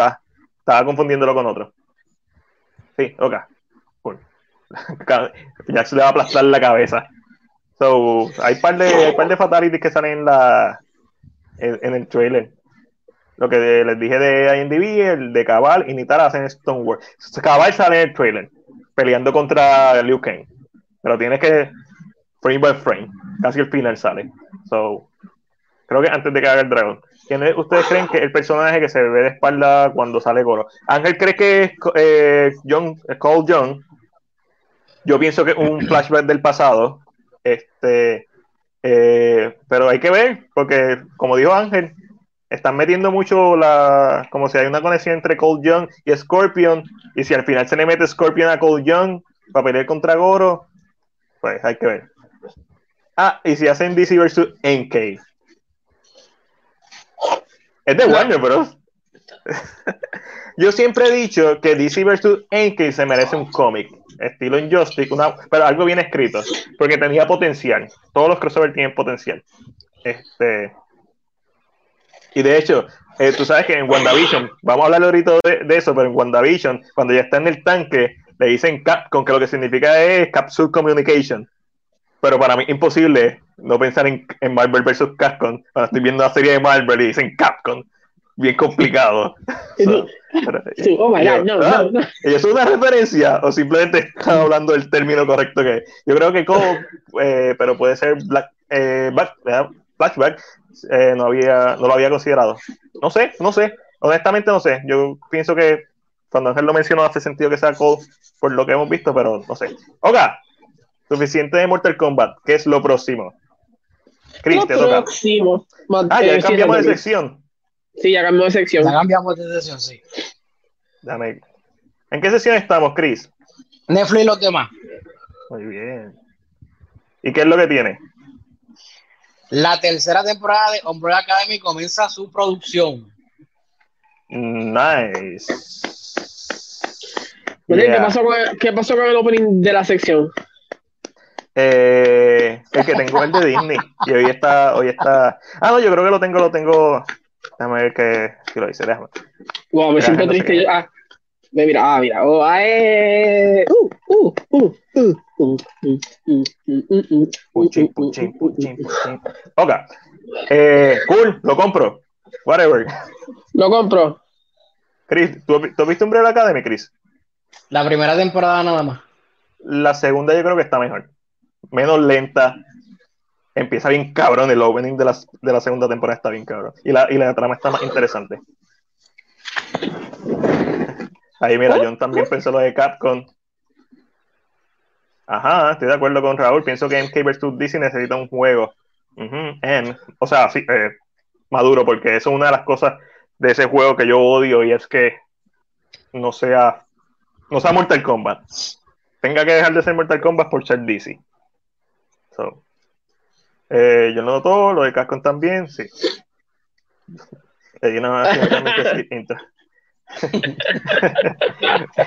Mira, bien duro. Eh, Ángel, ¿qué es lo próximo? Lo próximo. Netflix confirma una serie live action de Wednesday Adams que será dirigida por Tim Burton. Perfección. El live action, por si acaso. No se emocionen cuando vean la animación. Perfección, Tim Burton y los Adams es como que algo tan lógico. Que cuando tú ves la película animada, tú dices, esa película la dirigió Tim Burton. No, no la dirigió Tim Burton. Pero parece que la dirigió Tim Burton a, mí me pasa eso con Nightmare Before Christmas. Pero esa por lo menos dice Tim Burton's Nightmare Before Christmas, que es obvio que uno va a pensar que la dirigió Tim Burton, pero no la dirigió Tim Burton. Tim Burton es el productor. Así que lo eh, compran. Yo lo compro. Yo lo compro. Yo lo compro. no tengo por qué no comprarlo. Tú sabes que Tim Burton tiene sus días buenos y sus días malos. Yes. días malos, y de ahí va a salir la película de Adam Family. Tú vas a ver una nueva película para Netflix. Live action. Ya, porque la animada le va muy bien porque viene la secuela. Yes. Uh, nice. No un Funko Pop de Milena. Y, pueden ver. La temperatura está bajando. Mi Funko Pop de Mortal Kombat detrás. Está Ekitana, Liu Kang, eh, Sub-Zero, Scorpion, Raiden y Goro. Que es el primer batch que salió. So, I am, a happy man. Eh, me toca a mí, ¿verdad? Yeah, pero yes. te lo digas, eh, se imagina una película de Dance Family Stop Motion dirigida por Tim Burton, lo dice Roberto desde YouTube. Yeah. Y Raúl nos dice, nunca pensé que necesitaría una stop motion. Suena interesante. Raúl, desde YouTube, nos dice: Nunca pensé que necesitaría Waze de Tim Burton. Es como un buen plot twist. No lo vi venir, pero hace sentido cuando lo ves. Es eh, como cuando dicen Joker. Va a ser una película de Faction de Joker. ¿Eh? Joaquín Phoenix. ¡Oh! Oh hace sentido. Eh, eh, lo que sabemos es que tiene que va a ser va a estar mucho va, a ser, o sea va a ser bien dirigida a, a, Wednesday que tal vez los padres vayan a salir pero sean como special appearances, vamos a decirle, ¿sabes? Que no aparezcan mucho. So, eh, Lo que se reporta es que, es que iba a ser un coming to age. A mí me interesa mucho que, en qué edad, qué edad la vamos a ver. Porque si es muy nena, va a ser raro que no veamos a la familia. So, tiene que ser como que más universitaria. Oh, pero ¿qué vamos a ver al final del día? ¿Qué vamos a ver? Mira, y también. va a ser de West de Adam. Raúl, Raúl, dice, le dieron skip intro a mi comentario. No, Raúl, lo leímos. No, lo leímos. Ah, no, no, no. Este, este, este fue. Hablando de Hombre la Academy, creo. Yo pienso que deben acabarla. Hay un tercer cómic que es Dallas Whatever. Yo pienso que hay que deben acabarlo. Eh, that's Ok, me toca a mí. ¿Y qué tengo por aquí? Mira, esto también Netflix. Netflix es dueño de la sesión esta semana. Los creadores de Game of Thrones, los hermanos Benioff, whatever, whatever. Y, y whatever. Se encuentran desarrollando una adaptación de la novela homónima no de Overstory. Yo dije Yo que es, es, que no son hermanos. ¿No son hermanos?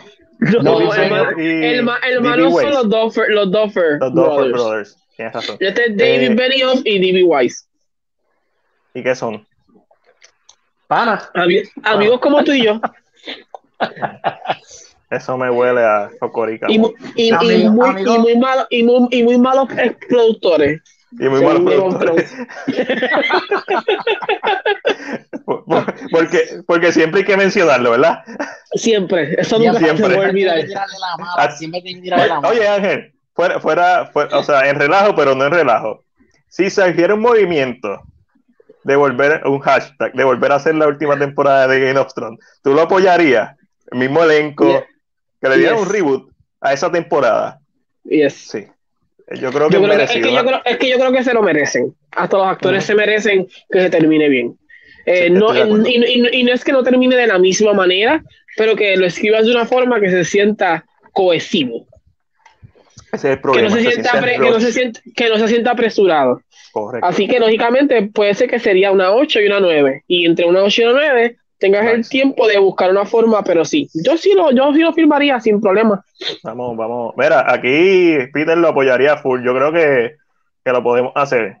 Lo podemos, digo, no creo que lo podemos hacer. Estoy tripeando en quechua, pero no, no es descabellado. Lo que estamos viendo hoy en día, con lo que estamos viendo hoy en día no es descabellado. Pues los creadores de Game of Thrones, David Benioff y D.B. Wise, se encuentran desarrollando una adaptación de la novela homónima de Overstory. Chris, esto debió estar escrito en la novela homónima de Richard Powers de Overstory, ganadora del premio Pulitzer del 2018. no te preocupes, Chris, yo también escribo. Y así, cara, caraquillo sale ese cuerpo. Sí, bien duro. Hugh Jackman también formará parte de la serie, donde fungirá como productor ejecutivo. Voy a leer la sinopsis, pero antes de eso, además de joder a Chris, le quiero dar las gracias porque Chris hizo el libreto de este episodio y está espectacular y me quitaste un peso de encima. Sinopsis lee, de tal, no le voy a dar tiempo a Chris de que me dé gracias ni nada. Eh, Chris, no, no es tu momento, es el mío la historia de varios personajes en diferentes épocas que por distintos motivos se ven conectados a unos árboles capaces de, de comunicarse con ellos. Adelante, esto me recuerda a la película Chris, eh, Ángel. Adelante, ¿quién se fumó? ¿Quién fumó? Eh, Richard Powers era más futero, ¿alguien sabe? Yo creo que, yo creo que Richard Powers le metía el fili bien duro. Pero esto me recuerda a la película del árbol, Ángel, de la, de la mamá que tiene cáncer. este, a Monster Call. A Monster Call. Y yo, esto Sin me recuerda embargo, a Pocahontas. Esto a mí me recuerda a Nightmare Before Christmas con los palos que transportan. Sin embargo, esto. Sin embargo, la supervivencia de estos seres imprescindibles para el planeta se ve amenazada cuando los pocos acres de bosques virgen que presentes en América corren peligro de desaparecer. Esto es una película ambiental. Este, así, los protagonistas se verán reunidos en una batalla para salvar a este bosque mágico y con ellos también al planeta. Y con ello también el planeta. Eh, una ganadora de Pulitzer, son una, porquería de historia. Vamos a ver. ¿Qué les parece? Peter, nos dice que se inspiró en la marimba. Genius. Peter, qué bueno. Lo compra. Yo lo compro, yo lo compro. Se inspiró en la marimba, va bien. Lo más, seguro, lo más seguro se comió un hongo.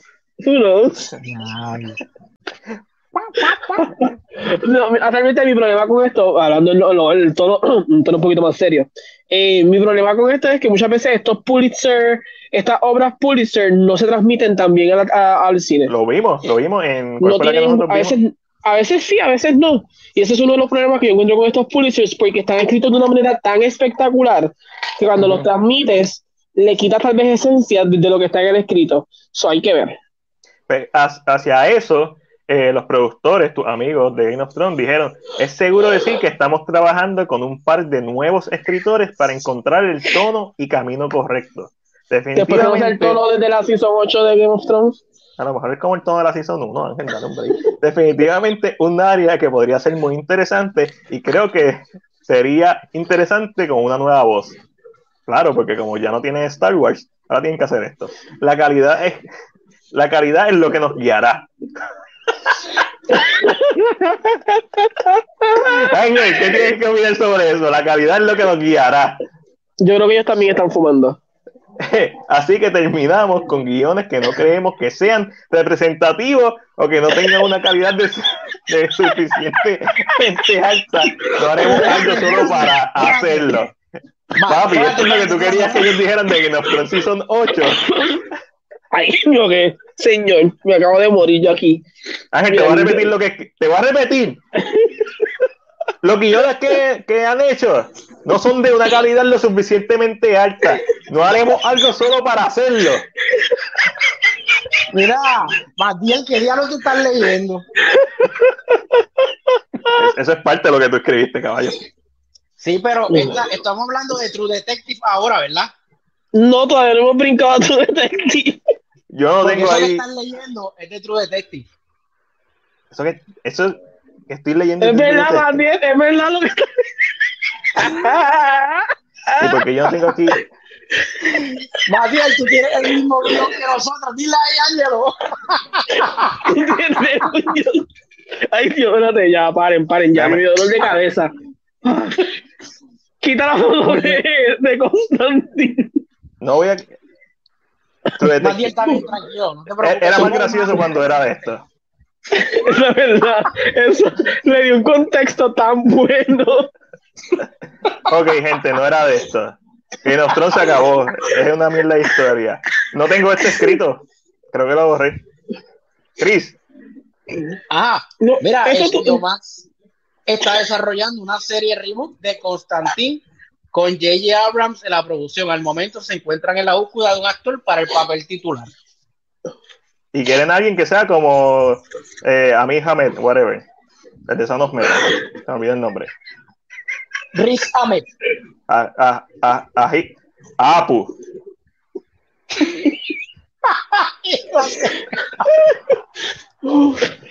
y hablando. ya, cualquiera diría.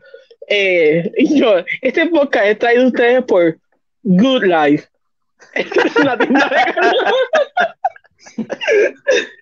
El dispensario de cannabis que se encuentra en el Cerca de usted. Okay, ok, compran que haga, compran a J.J. Abrams haciendo un reboot de Constantine para HBO Max con un actor que no va a ser caucásico, están buscando un actor como eh, a, Alibaba. ¿Lo compran o lo venden? Lo compro, lo compro, no me molesta. Yo lo, yo lo, vendo por ser J.J. Abrams. Ah, well. That's ah, uh, uh. Es verdad. Ah, mira, aquí Raúl no escribe, Raúl está con nosotros. Eh, no confío en J.R., no lo compró. No lo vendió, pero no lo compró. Tipo inteligente. Este, Peter, un personaje tan subestimado. ¿Es cierto? Tiene posibilidades. Chris, ¿lo compra o lo vende? Si no lo, si no lo van a hacer pareja de Shark, no, no lo quiero. No quiere. Chris, ¿lo compra o lo vendes? Eh, lo, lo vendo. Deja ver primero quién va a ser el actor y te digo. eso está bien. Este, Constantine 2 no iba a salir con Keanu Reeves, no dijo el actor que hizo de, de Lucifer. eso, eso, eso, quiere él. Eso, eso esos son los sueños de él. Se levantó, se levantó mojadito por la mañana y se cayó. Pues, ya. Ay, sí, se cayó. Eso sí, eh, realmente la razón importa tanto mientras sea inglés, está, está cool hablando claro. Constantino, un personaje que, se define. Peter lo compra. Peter lo compra, cool. Super cool, todo el mundo tiene el derecho a estar mal. Este. Mentira, Peter, estoy jodiendo. Y, eh, hablando, y hablando de HBO, iba a decir otra cosa, pero no quiero hacer sentir mal No, iba a decir, hablando de estar mal, HBO se encuentra. No, ok, ok, ya, uf, ok. Y por razones fuera de mi control, Ángel se salió del podcast. No, mentira. Ok, HBO se encuentra trabajando con, su, con nuevos escritores en una cuarta temporada de True Detective. Su creador, Nick Pisolato, no está participando del proceso. El jefe de contenido de HBO y HBO Max, Casey Blois, le informó a Deadline que tenía la esperanza de encontrar una nueva forma de contar la historia. Y de aquí entra el escrito, es seguro, es seguro decir que estamos trabajando con un par de nuevos escritores para encontrar, para encontrar, para encontrar, ay, perdón, para encontrar No. el tono y camino correcto, definitivo. Esto suena mejor con Game of Thrones, ¿verdad? No puedo leerlo sin pensar. Ay, Dios, ay, ya, ya, ya, ya. Mira, pa, no puedo leerlo bien.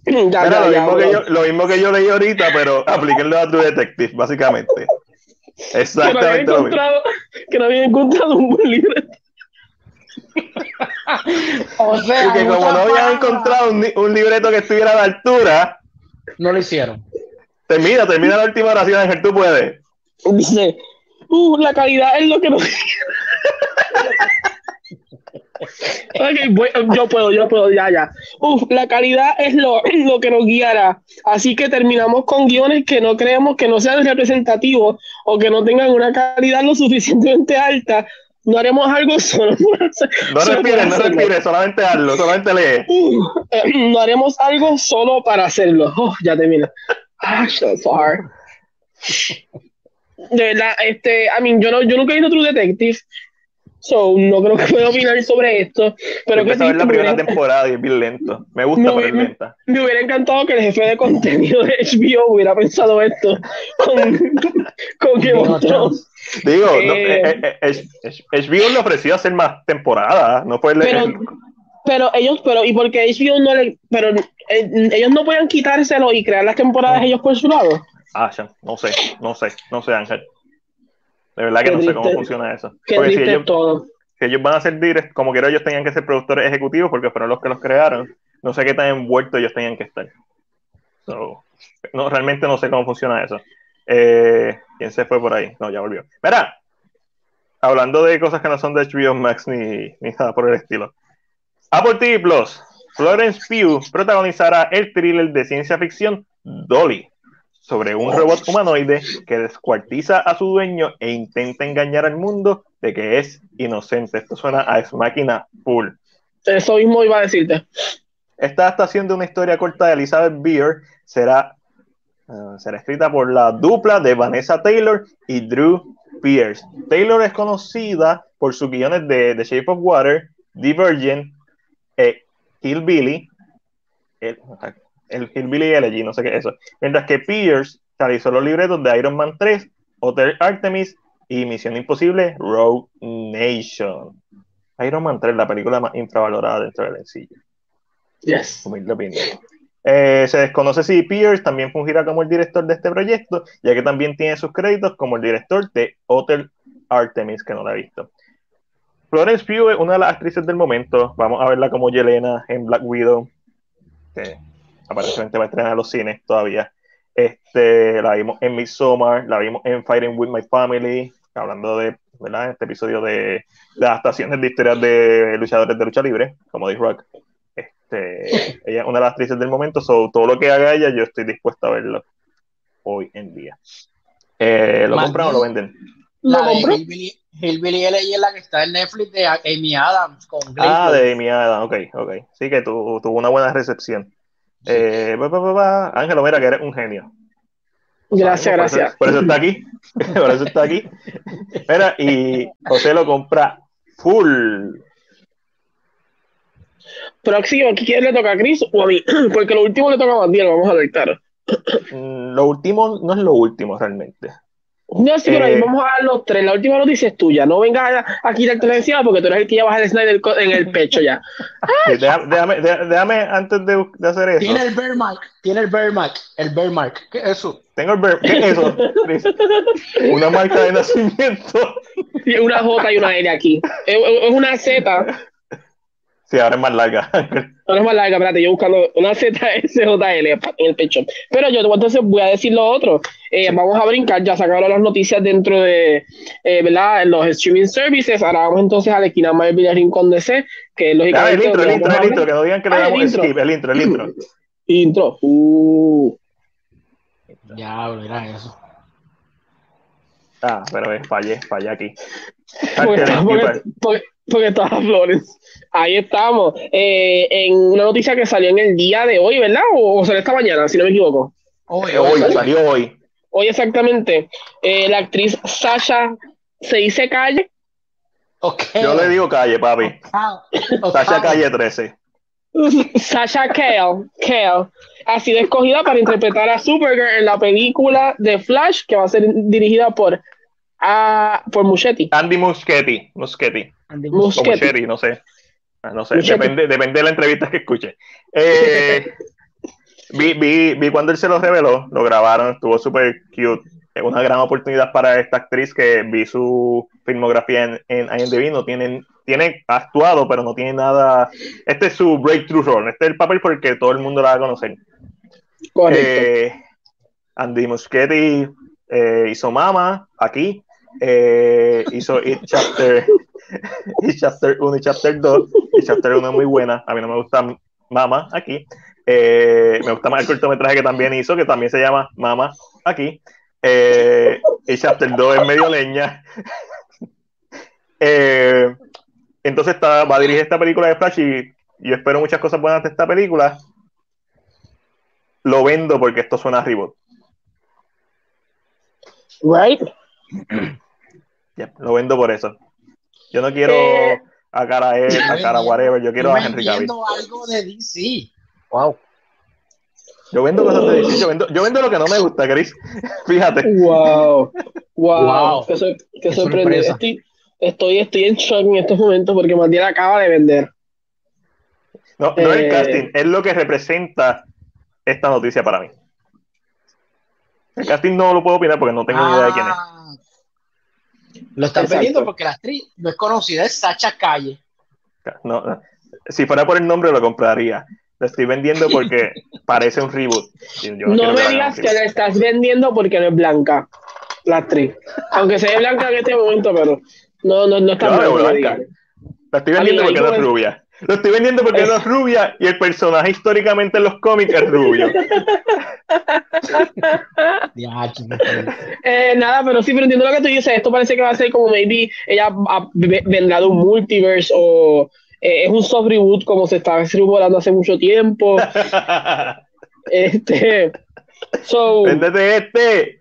Vamos a ver. Eh, nada, yo estoy, yo estoy esperanzada de esa película, no sé. Ya tengo esperanza de que. Yo tengo esperanza de que sea una buena película. Me preocupa que la visión sea, vamos a hacer un reboot. Sobre todo porque es la primera película de Flash y Flashpoint se merece una buena adaptación. Pero, independientemente, tenemos HBO Max. So, pueden tener dos cosas corriendo a la vez. Correcto. Chris, ¿lo compras o lo vendes? Lo vendo. ¿En serio? Ya me quedé sin chavo. Ah, ok. y vamos a terminar eh, las partes de las noticias hablando. Voy a quitar este, va para el carajo. Este de, los últimos, de, los últimos, 50 podcasts, en 48 hemos terminado con Snyder Porque uno termina en grande, Chris. Eso es lo que tienes que entender. Eh, Zack Snyder Justice salió el trailer el domingo. Tuvimos un mejor vistazo al tono. Eh, a diferencia del primer trailer, que era un trailer más para los fanáticos que lucharon con la canción Aleluya. Este es un trailer más comercial. El trailer ha tenido más de 16 millones de vistas en YouTube, de lo cual probablemente por lo menos mil son mías. Este. Fácil. Este, y eso fue el domingo nada más. Ahí fue que perdí la cuenta. Eh, ¿Qué les parece el trailer? Ustedes saben lo que yo voy a pensar. Yo estoy bien bias con esto. Yo voy a seguir viendo la, esta película de cuatro horas y la voy a criticar.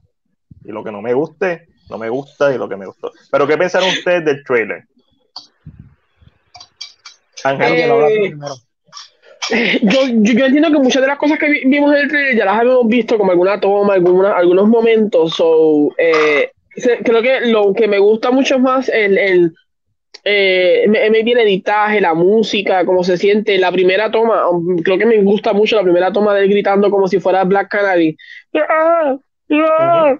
¿Sabes? Ese super, ese grito supersónico, eh, que lógicamente es lo que despierta. Eh, creo que es, una, un buen link uh, hacia la visión que tenía Snyder. Eh, claro, siempre, Mamadiel siempre ha sido bien claro con algo, que si la película no es tan buena, también se va a decir, no es que se va a la tampoco la película, pero es, es, bien genuino que estemos viendo una película que es completamente nueva, eh, eh, ¿verdad? Que es un tono completamente distinto, así que el trailer, el trailer te da ese sentir, te hace sentirte... La música. A los que no te, a los que no se sentían como que, ay, otra vez Justice League, tú ves el trailer y dices, espérate, ¿tú ves la misma película?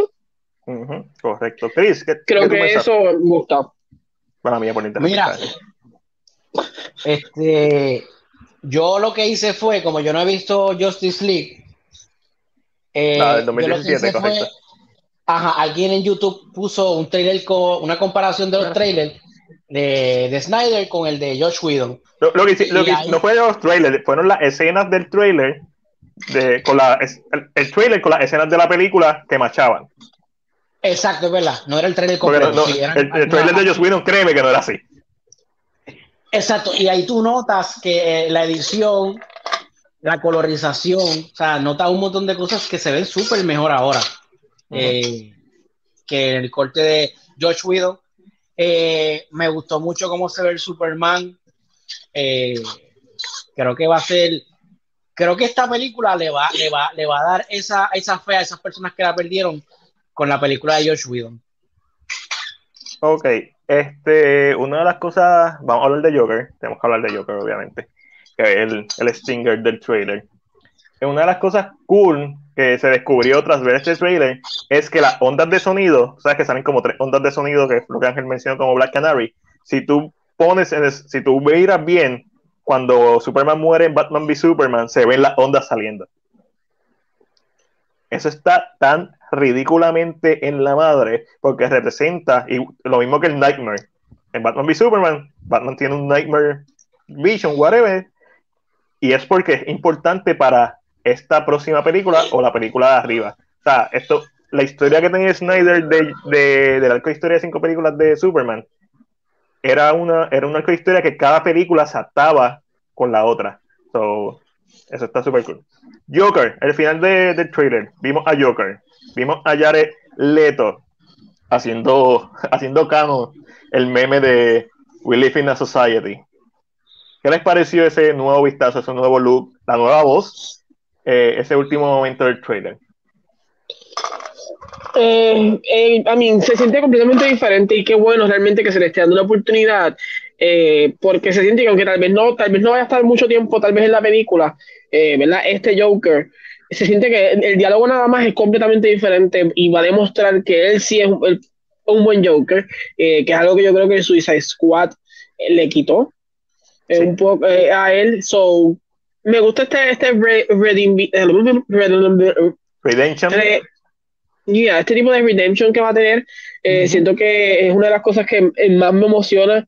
Eh, y el diálogo, yo creo que el diálogo entre él y Batman va a ser completamente, es una de las cosas que uno siempre le gusta ver eh, cuando habla de Batman y habla de Joker, son los diálogos que ellos siempre tienen porque es como, como ellos ven el mundo en parte, es la forma en que ellos hacen este banter, so I like that. Bien, bien importante aclararle a mucha gente que está totalmente equivocada, que piensa que ellos estuvieron meses grabando nuevas escenas eh, estuvieron más que tres a cinco días. Deborah Snyder dijo específicamente cuántos días estuvieron y lo que se sacó de nuevo pietaje fueron como tres a cinco minutos, actually. Eh, lo que vamos a ver en Snyder, que básicamente como que la, todo lo que él tenía que quizás iba a eliminar porque un cine no puede tener una película de tres horas y media, porque no vende. Exacto. La, gente como que se está llevando la idea de que las películas se grabaron, se grabaron, se grabaron casi dos horas más de película, no se grabaron. Esto es todo lo que se grabó, que tal vez iba a tener o no iba a tener, pero era, es todo lo que él, tiene en su visión. Exactamente. Más esta, esta nueva escena con Joker, que literalmente van, no hacen ni 10 minutos de escena nueva, que la hizo en retrospectiva y está brutal porque le está dando un arco de redención a Jared Leto como Joker. Le está dando la oportunidad a John Manganiello de, volver como Deathstroke. Eh, volvemos a ver a Affleck y tener esa conversación entre Joker y Affleck como Joker, que es la primera vez que los vamos a ver juntos hablando en el DCEU, está brutal. Chris, ¿qué te pareció el Joker? A mí me pasa, a mí me gustó mucho eh, la manera en que, en que habla, el tono de voz que utilizan. Estoy en la misma línea del pensamiento que Angelo. Creo que esto es una buena oportunidad de que Jared Leto eh, le enseñe a la gente lo que es capaz de él hacer en este, obviamente, en este icónico personaje, que mucha gente lo criticó por su Suicide Squad. Y creo que va a tener ahora menos, menos participación que tuvo en Suicide Squad, pero va a ser un poquito más relevante y más interesante. Del éxito del Snyder Cut depende que veamos la versión verdadera de Suicide Squad. Este, pero si es un éxito y de Suicide Squad se sabe que no, no va a costar más de 30 millones de hacer, lo que a, David Ayer le falta por hacer el final y los efectos visuales del final. Básicamente, la película está grabada completa, lo que le faltan son los efectos visuales del final, eh, en donde es probable que veamos a Stephen Wolf en su versión de, de Suicide Squad. Este, so, hay que apoyar esta película. Ahora, a, a menos de, de 30 días del estreno de Zack Snyder Justice League, Corillo, ¿ustedes piensan que esto va a ser un éxito o no? ¿Y, qué eh, puede, ¿Y, qué puede, representar ese éxito? Eh, yo pienso que sí, que puede ser, maybe no tal vez el éxito que tal vez se le pidió, o tal vez el número que tal vez le esté pidiendo Warner Brothers, maybe le dijeron, ah, si haces este número, pues maybe seguimos. Eh, yo siempre he pensado que Warner Brothers no quiere hacerlo, no quiere seguir. No, Warner Brothers no quiere hacerlo.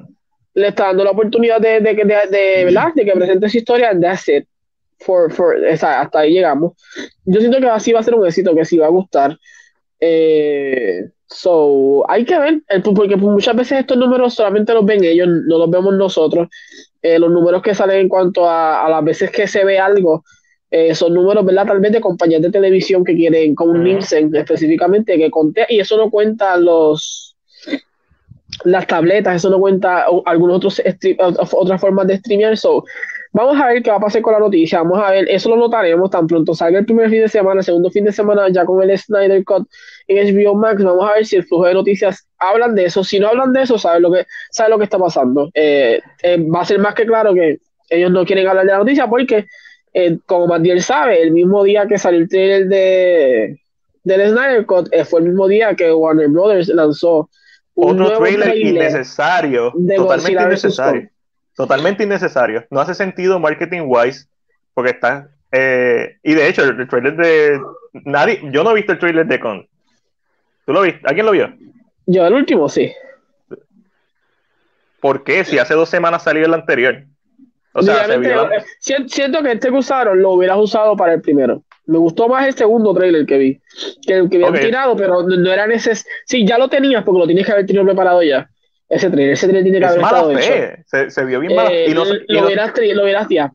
Y a lo mejor esto fue Legendary que lo tiró, por joder. Porque no sabemos, no sabemos qué pasó. Pero se siente bien mala fe. Las patas. Se siente bien mala fe. Y, y, el tiro le salió por la culata porque realmente no tuvo el impacto del primer trailer. Lo tiraron muy rápido. Este trailer debió salir la semana, el, el, domingo después de que saliera el Snyder Cut. Yes. Porque faltaban dos semanas para que saliera la película. Como que hypeate, recuérdate que en dos semanas viste el Snyder Cut, pero ahora te toca no, allá mismo. No te salgas de HBO Max.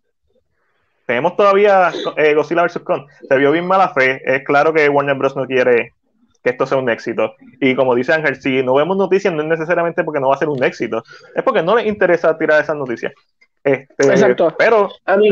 y, de seguro vamos a ver, vamos a ver específicamente qué va a ser lo, que va a ser va a ver ese fin de semana en cuanto a minutos. Eso, eso es indiscutible, más con el tiempo que tiene una película dura cuatro horas. o hay bastante eh, pietaje ahí. Um, pero ya, eh, eh, estos días, los días que vamos a sacar el va a ser bien interesante qué va a pasar, cómo la gente lo va a tomar. la gente es, es, lo, la, es, la gente lo va a apoyar por ser por montarse en esta idea de que odian el, el de ellos, el de Joss Whedon o lo vamos, o sea, porque sabes que esto sucede, la gente se monta en el wagon y no sabemos, a veces eh, se ciegan con este tipo de cosas Sabes que yo no Eh, odio Justice League 2017, yo odio lo que representa Justice League 2017. La película es. yo la puedo ver, tiene muchas Y, y- fallas. y- y literalmente es lo que, lo que siempre se ha hablado en el podcast de, de, de, de esa película. Eh, es una película completamente diferente. Esa es la película que quería Warner Brothers. Eh, así de sencillo, es la película que quería Warner. No. A mí era la visión de ellos. Y, y representa eso, para mí yo creo que representa exactamente es- esa mala fe que tiene Warner Brothers en cuanto a sus películas, que ellos controlan todo y dañan el, el, el, el, el trabajo. So, yo no puedo odiarla por lo que es, porque no puedo No. decir la odio, porque, porque, I mean, yeah, I just can't, no, no puedo como que decirlo. Como que hay gente que, "Ah, la quiero votar, la compré, la boté a la basura. I mean, Esos son tus chavos, son, tu- caballo. son tus chavos los que están votando, so. Mira, ahí, ahí está Jason, hace tiempo que no lo veíamos. Sí, Jason apareció ahí, es como, es como los monstruos. Sale cuando hablamos del Snyder Cut, él sale. Porque él es fanático, en el fondo él es fanático del Snyder Cut. Eso es lo que él no entiende. Eh, no estoy de acuerdo, Jason, creo que estás bien off. Este, la gente no creo que se va a piratear, pero no se va a piratear como Mulan, que fue como que un desastre en cuanto a piratería. Porque hay ¿Tú mucha crees gente que, que, no? no se va a piratear. Pero, No se va a piratear. en- pero en este que- caso, Mira lo que va a pasar. está to- HBO todavía no está fuera de Estados Unidos. No, va- la, película, la película va a salir en todos los mercados internacionales, ya se confirmó hoy. Va- o Pero en vi- cine. en cine, en video on demand, en, va a salir en todo eh, mundialmente. Va a Vamos a ver, piratear. I mean, Va a pasar. la gente- porque- Va a esa- pasar. Iba a decir un comentario que puede ser que perdiéramos La a gente bien cabrona. Pero, de la misma forma, ¿tú te crees que el Snyder Army no va a reportar esa- cada, cada versión de esa pe- película que esté corriendo por ahí? Lo más seguro. ¿Y qué va a pasar? Pues se va a caer, lo van a tumbar. Pero no va a No ser una o dos personas, va a ser 15, 100 Veremos a ver. personas. So, Yo va a es que yo como yo no veo ese tipo de contenido pirateado, pues sabes que ustedes saben que Facebook es un algoritmo. So, si ustedes saben esa película y usted ve contenido de- es porque usted ve películas pirateadas en Facebook cuando salen. Sí, So, eso por es eso es que le aparecen. A mí no me aparecen. Nunca, yo creo que la gente dice, yo vi a Mulan por todos lados en Facebook. Yo creo que yo nunca la vi.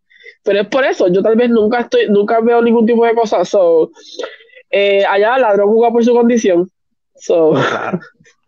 Uh, dude, tú estás tan. Oh, es como cuando, cuando dijiste que lo de Disney hace muchos podcasts atrás. y la gente no va a Pero- pagar 15 por HBO más para la otra película. I mean, ya la gente lo está pagando. Si ya va a salir Godzilla versus con. Ya vienen más no películas. la solamente, no está pagando. solamente Zack Snyder Justice League, que ese es su, su prime content. Godzilla vs. Con, Mortal Kombat en Mortal abril. Kombat. Tienes todas las películas de Studio Ghibli, tienes clásicos de, de Criterion Collection, tienes películas de Akira Kurosawa. Ah, bueno, usted no sigue viendo WandaVision, Jason. Y ahora, hablando de WandaVision, vamos a hablar de WandaVision. Wanda, Episodio Wanda, número WandaVision. 7, rompiendo la cuarta pared. ¿Qué les pareció el episodio? ¿Les gustó? ¿No les gustó? Chris, dale. Chris, Permiso para hablar. sí. Sí, Chris. A mí me, a mí me gustó mucho este, este episodio. Este, como le dijo ahorita Matiel, sentí que tenía mucha tensión. Eh, pudimos ver a, a un personaje, el, el personaje de Mónica. Pudimos ver que obviamente, pues, eh, los poderes. Este, Esa es mi parte favorita del episodio. Cuando está atravesando Bueno, la barrera. Para mí es una de las mejores tomas del MCU. Sí. Se siente Doctor está- Strange y y, cuando y cuando se le y cuando se enfrenta a cuando se enfrenta no cuando se, se pone frente a, a Wanda, A como Wanda, que ujú. tira para adelante y la forma en que ella ve, me encantó la forma en que ella ve ahora. Cuando tiene los ojos azules. Yo cuando, cuando vi ese momento, eh, tiraba para adelante y dije, wow, esta mujer está, está salió de Barrio Obrero. Sí. pero después, pero después- pero- Pero, pero, Pero tú sabes también qué pasa. Tú sabes, pero que te interrumpa. Yo, yo, yo pienso también que lo que está pasando es que ya no le importa nada ya. Como que está en una actitud de que no le importa. que Cuando ya cruza la frontera, o sea, cruzar, se siente como si estuviera como que, si me muero, pues me muero. Como que, y no lógicamente, esto, exacto, esto se presenta en la conversación que tiene con Wanda en ese momento. Eh, de que, ah, yo sé cómo te sientes, yo sé, y como que ese es el feeling. So, como que aunque decía, wow, powerful woman, a, la misma vez decía, no puedo. no puedo. quiero que lean esto, lean esto ustedes. Ay, pero es que no le sigan dando esto a este tipo. cuanto, cuanto veas que Mulan recaudó más claro porque con todo y batería, no te quiero llorando más. ¿Cuál es el próximo? ¿Y qué es lo otro? ¿Qué es lo otro? Al menos todos hablando de WandaVision tiene éxito, Mac. Ay, Dios mío, esta gente ustedes Porque nadie, nadie, nadie, nunca habló del Snyder Cut, porque el Snyder Cut no es algo que estamos viendo porque la gente nunca habló de eso. Pero Jason no era enemigo mortal de Chris. ¿Qué pasó aquí?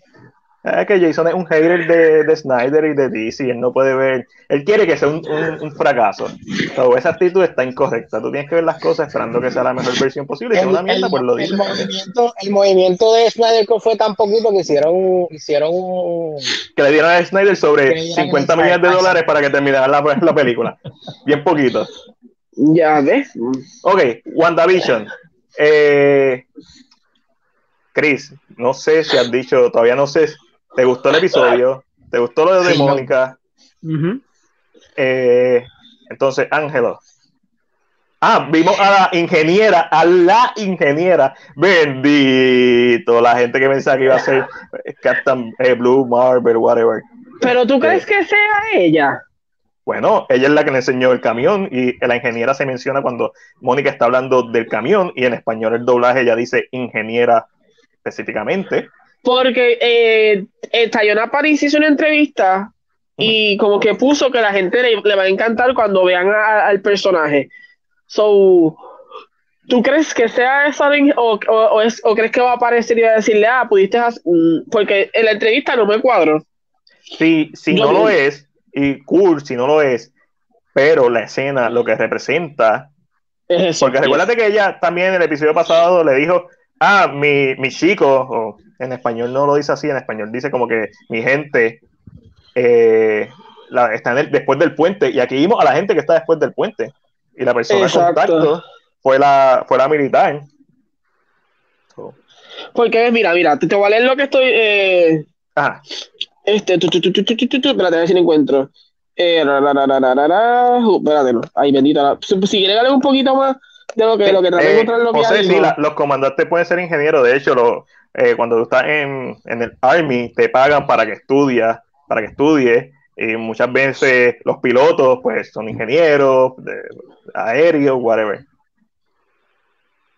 mira, este. eh, hablando con comicbook.com, Mónica Rambo, actriz Tayana París, eh, entró al Tease Mode.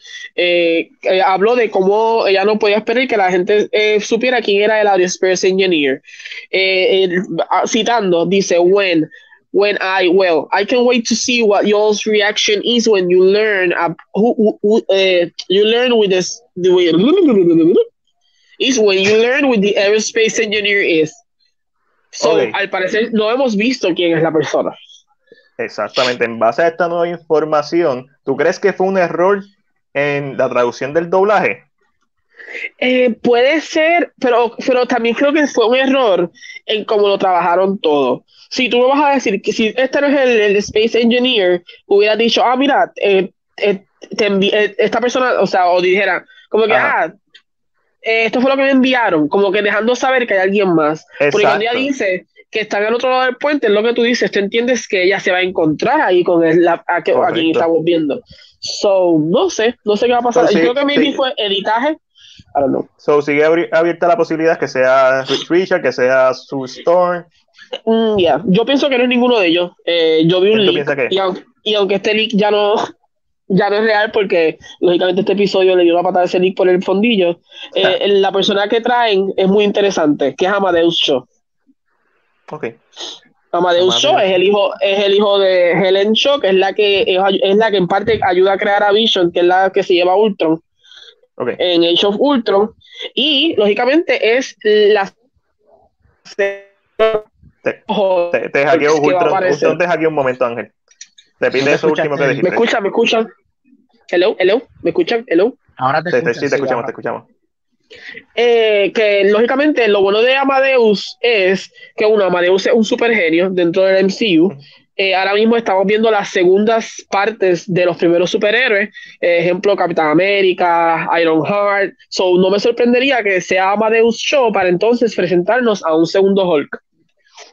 Nice. Pero aquí eh, Robert Tono escribe y si es Hank McCoy. Eso no es Cíclope. El de las pastillas McCoy. Ah, digamos, McCoy, ese es la bestia, bestia. McCoy Cíclope. Cíclope. Ese es bestia, ese bestia. Sería cool, sería cool, sería cool. Este, ok. Este episodio eh, tuvo muchas cosas interesantes. Eh, para mí fue un episodio bien normal. Yo no sentí, más allá de lo de, lo de Mónica y ver los poderes y ver su origen, eh, y como que básicamente confirmar que esta es la primera vez que estamos viendo a un mutante, literalmente, mutó enfrente de nosotros. sabemos que esta barrera tiene la capacidad, posiblemente si tú estás eh, genéticamente predispuesto a tener estos poderes, a, que mutes como tal. So, me encantó ese aspecto de, de, la serie. El episodio como tal lo encontré bien normal, me gustó, no es que no me gustó. Simplemente Ok, eh, ok. Eh, inspirado en Modern Family y posiblemente en The Office. Este, me gustó mucho la parte en que Billy está, y los gemelos están con Agatha y él le dice, me gusta este lugar porque es silencioso. Esa, esa parte me gustó. Eh, yo creo que aquí Ángel lo ha dicho mil veces, que estaba casi seguro que era Agatha. Yes. Da. era, era, la, eh, era las, I mean, era la famosa Agatha Harkness. Eh, yo creo que no, pero no, no, no eh, creo que lo que sí me sorprendió, maybe, como que tenía la esperanza de que Agatha fuera a ser buena. como que maybe que, que, estaba ahí por una otra razón específica. Por la escena del carro eh, en, particular cuando la vimos originalmente. Sí, como, como eh, la escena del carro como que te hace pensar, o que ella siempre está bien al pendiente de Wanda, eh, como que de momento dije, mm, maybe ella está ahí para mantenerla, sí que era Agatha, pero que está ahí para mantenerla un poquito más estable, tal vez. Eh, pero literalmente este episodio literalmente te tira por la ventana eso. Claro. Y, y te deja saber que Agatha en parte es quien está detrás de todo, desde el principio ya está detrás de todo. Eh, con su opening song, que me encanta el Bobby song ese. Porque a mí, y esto es, esto es pura inspiración de The Monsters. Eh, y me encanta, pero una de las cosas que más me llamó la atención de ese momento específicamente es el libro que vemos, porque la cámara se enfoca en el libro. la, la comentaron algo. Eh, ¿Dónde? En la pantalla. Pero bueno. Les pregunto, hay varios artefactos en el sótano de Agnes. Me pareció ver el One of Watom y también mencionó el libro ahorita. Pues mira, eh, yo siento que el, el, One no lo vi, tendría que volver a verlo otra vez porque también no. Pero el libro es una de las cosas como que se presentan. Eh, ¿Crees que se lo robó a Doctor Strange como dijo Robert? Tú sabes que Doctor Strange en particular hay muchos libros, tiene una biblioteca. Y parece un libro que estaría en esa biblioteca. Lo que pasa es que solamente, a mí, yo pensé en dos libros cuando los vi específicamente. Eh, uno de ellos es el Darkhold. El Darkhold es un libro eh, que se le llama el libro de los pecados y está escrito por un Elder God dentro del, del MCU que se llama Shiton. Shiton. Y está ligado, en un, momento, en un momento dado, está ligado a, a Wanda, pero el libro es bastante oscuro, el libro es bastante fuerte. Eh, pero porque pensé en ese libro, porque ya lo hemos visto en Agents of Shield. En okay. Agents of Shield, el Dark Horse sale eh, y el libro está creado de materia oscura. Ok. So, este. El, el, el, el libro, el libro está el libro está creado entonces de materia oscura, perdón, de momento es que me fui de aquí. El libro está creado de materia oscura. Eh, Ghost Rider, en parte, es una de las personas que lo tiene en un momento dado. O sea, hay un link directo por ser el libro escrito por este Elder God. Eh, hay un link directo a que el libro tiene mucho poder en él, porque está escrito por él. Eh, pero una de las cosas que más me interesa de eso es que en Agents of Shield, ese libro es el que usan para crear una, una realidad alternativa donde Hydra es como la agencia más grande del universo. Ok. So, lo encontré un poquito interesante, pero no siento cómo Agatha puede tener este libro. Me sí me hace pensar eh, que el libro puede ser. Eh, en Doctor Strange al final, este. Eh, eh, este Wichat, Wichat, empieza a robarle los poderes a los magos quizás no tienen las mismas defensas, especialmente después de... Sí, exacto, Que, que, que, puede ser eso, pero también pensé que podía ser el Necronomicon, que es otro libro dentro del, del, mundo de Marvel. Eh, es, exacto, es como basado, y Chitón se parece mucho a, a, a Cthulhu. Eh, el Necronomicon, que es un libro que es como un tomo, pero dicen que es el tomo de magia más fuerte que existe escrito. Eh, no me sorprendería que, uno, no sea de ella el libro. Dos, que esté, esté trabajando con alguien mucho más fuerte que ella. Eh, que le haya permitido el libro para poder controlar en parte a Wanda, porque vemos que la controla. Vemos que ella es quien la, como que la pone en un tipo de trance. So, no me sorprendería que este libro tenga que ver mucho. Y es, yo sos, mis sospechas es que hay otro villano en esta serie, no es ella sola. No, no, no. Eh, eh, yo creo que eso quedó bien claro. Eh, para mí quedó bien claro en este episodio que ella no es la única villana. Ella no tiene el poder suficiente a pesar de que han ido absorbiendo el poder a Wanda. Yo creo que eso va a ser importante en estos últimos dos episodios. Y eso es el gen que nos han dado que para... Ellos básicamente le están absorbiendo el poder a Wanda para quizás ellos o hacerse más fuerte ellos o darle ese poder a otro ser. Una de las cosas que me pareció interesante cuando estaba el Tinson de, de Agatha es que vimos manipular la, vimos cómo manipulaba todas las escenas, incluyendo a Pietro, a Evan Peters. Y eso me hizo pensar, yo estaba casi seguro que Evan Peters era Nightmare, no Mephisto, o una amalgama de Nightmare y Mephisto, pero más Nightmare. Y esta escena mm, me, me, desconcentró totalmente, porque literalmente la vemos usando la magia, pero no sabemos qué está haciendo. Quizás está haciendo que Wanda lo vea como Pietro, porque tú sabes que no es hasta que él le dice a ella que es el hermano, ella no reacciona. Correcto, no sabemos si es que alguien eh, entró a Pietro a este mundo y ella lo vio y lo empezó a controlar desde atrás, o, es ella quien está haciéndolo específicamente, porque se ve, como detrás de él se ve como el aura, desde de la magia, como detrás. So, esto, este, en este momento, como que es que tú te preguntas, güey, ¿es ella quien te lo trajo? ¿Es ella quien no está con. Eh, creo que eh, fue bien interesante por lo que trae a la, historia específicamente. Eh, y claro, mató a Sparky, cosa que yo dije en el podcast. Sí. Eso, que yo creo que ella está buscando algo.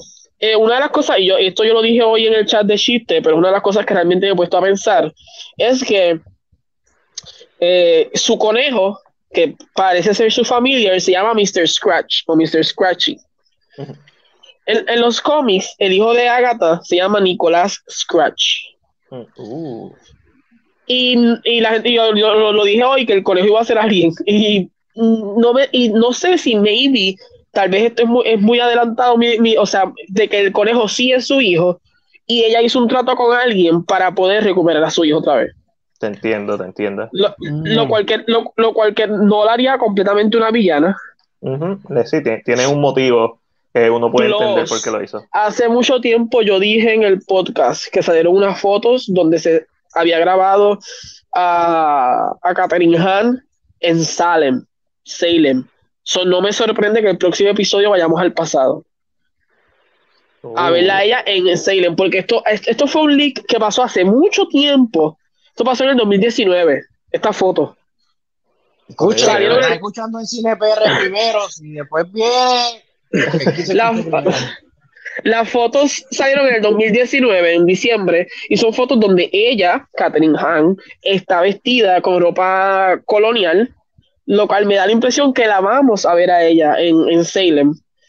Eh, y creo que va a haber un link directo entre ella y Scarlett. ¿Por qué? Porque una de las cosas que Kevin Feige siempre ha dicho es que aquí es donde se le va a dar el nombre a ella de Scarlet Witch. Ok, sí, nombre, eso, nombre que ya no tiene. So, a mí me da la impresión que uno, o Scarlet Witch, los poderes de ella van a venir de una descendiente bien poderosa desde antes, que tal vez era de Scarlet, y, lógicamente ella va a tomar el nombre o va a ser algo así, pero yo sé que las fotos sí salieron, eh, las fotos lógicamente se han sido tumbadas la mayoría por copyright, so no se ven bien ninguna ya. Eh, ahora las fotos, únicas fotos que te encuentras al sol de hoy son fotos que son como pequeñitas. ¿Sabes? Como que cuando tú tienes un file que tiene muchas fotos. Sí. Eso es lo único que ahora mismo se ha visto de esas fotos. Pero yo me da la impresión que esto lo que. A mí, Agatha no va a ser full villana. Me da la impresión que ella no va a estar full blown villana. Sí, que tiene un, motivo. eh, yo, yo me voy a ir. y para terminar, para, después sigo hablando y no, no los dejo hablar. Y para terminar, el, anuncio que salió me gustó mucho porque hablaban de una pastilla que le llamaban el Nexus.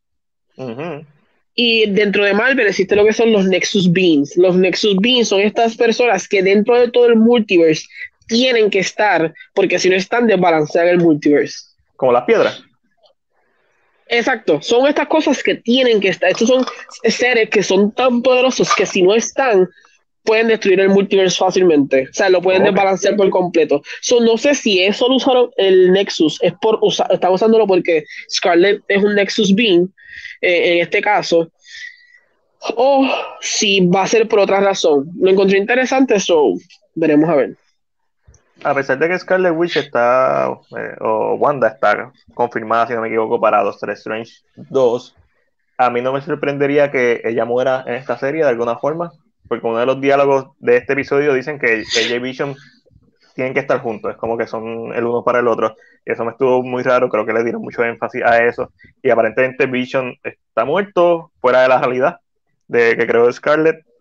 Este, una de las cosas que sí me gustó del episodio es como, básicamente, yo siempre he dicho que esta es una serie sobre una persona con problemas mentales, con una persona que está de luto, y este episodio es básicamente, se siente como si ya está a punto de aceptarlo, y, por eso es que todo se está transformando ya. Y el hecho de que esté en un, en un sitcom moderno, en donde le habla a la cámara, en donde tiene que expresarse, que es básicamente como si estuviera, un, como si estuviera en un, en un psicólogo, eh, me pareció súper interesante.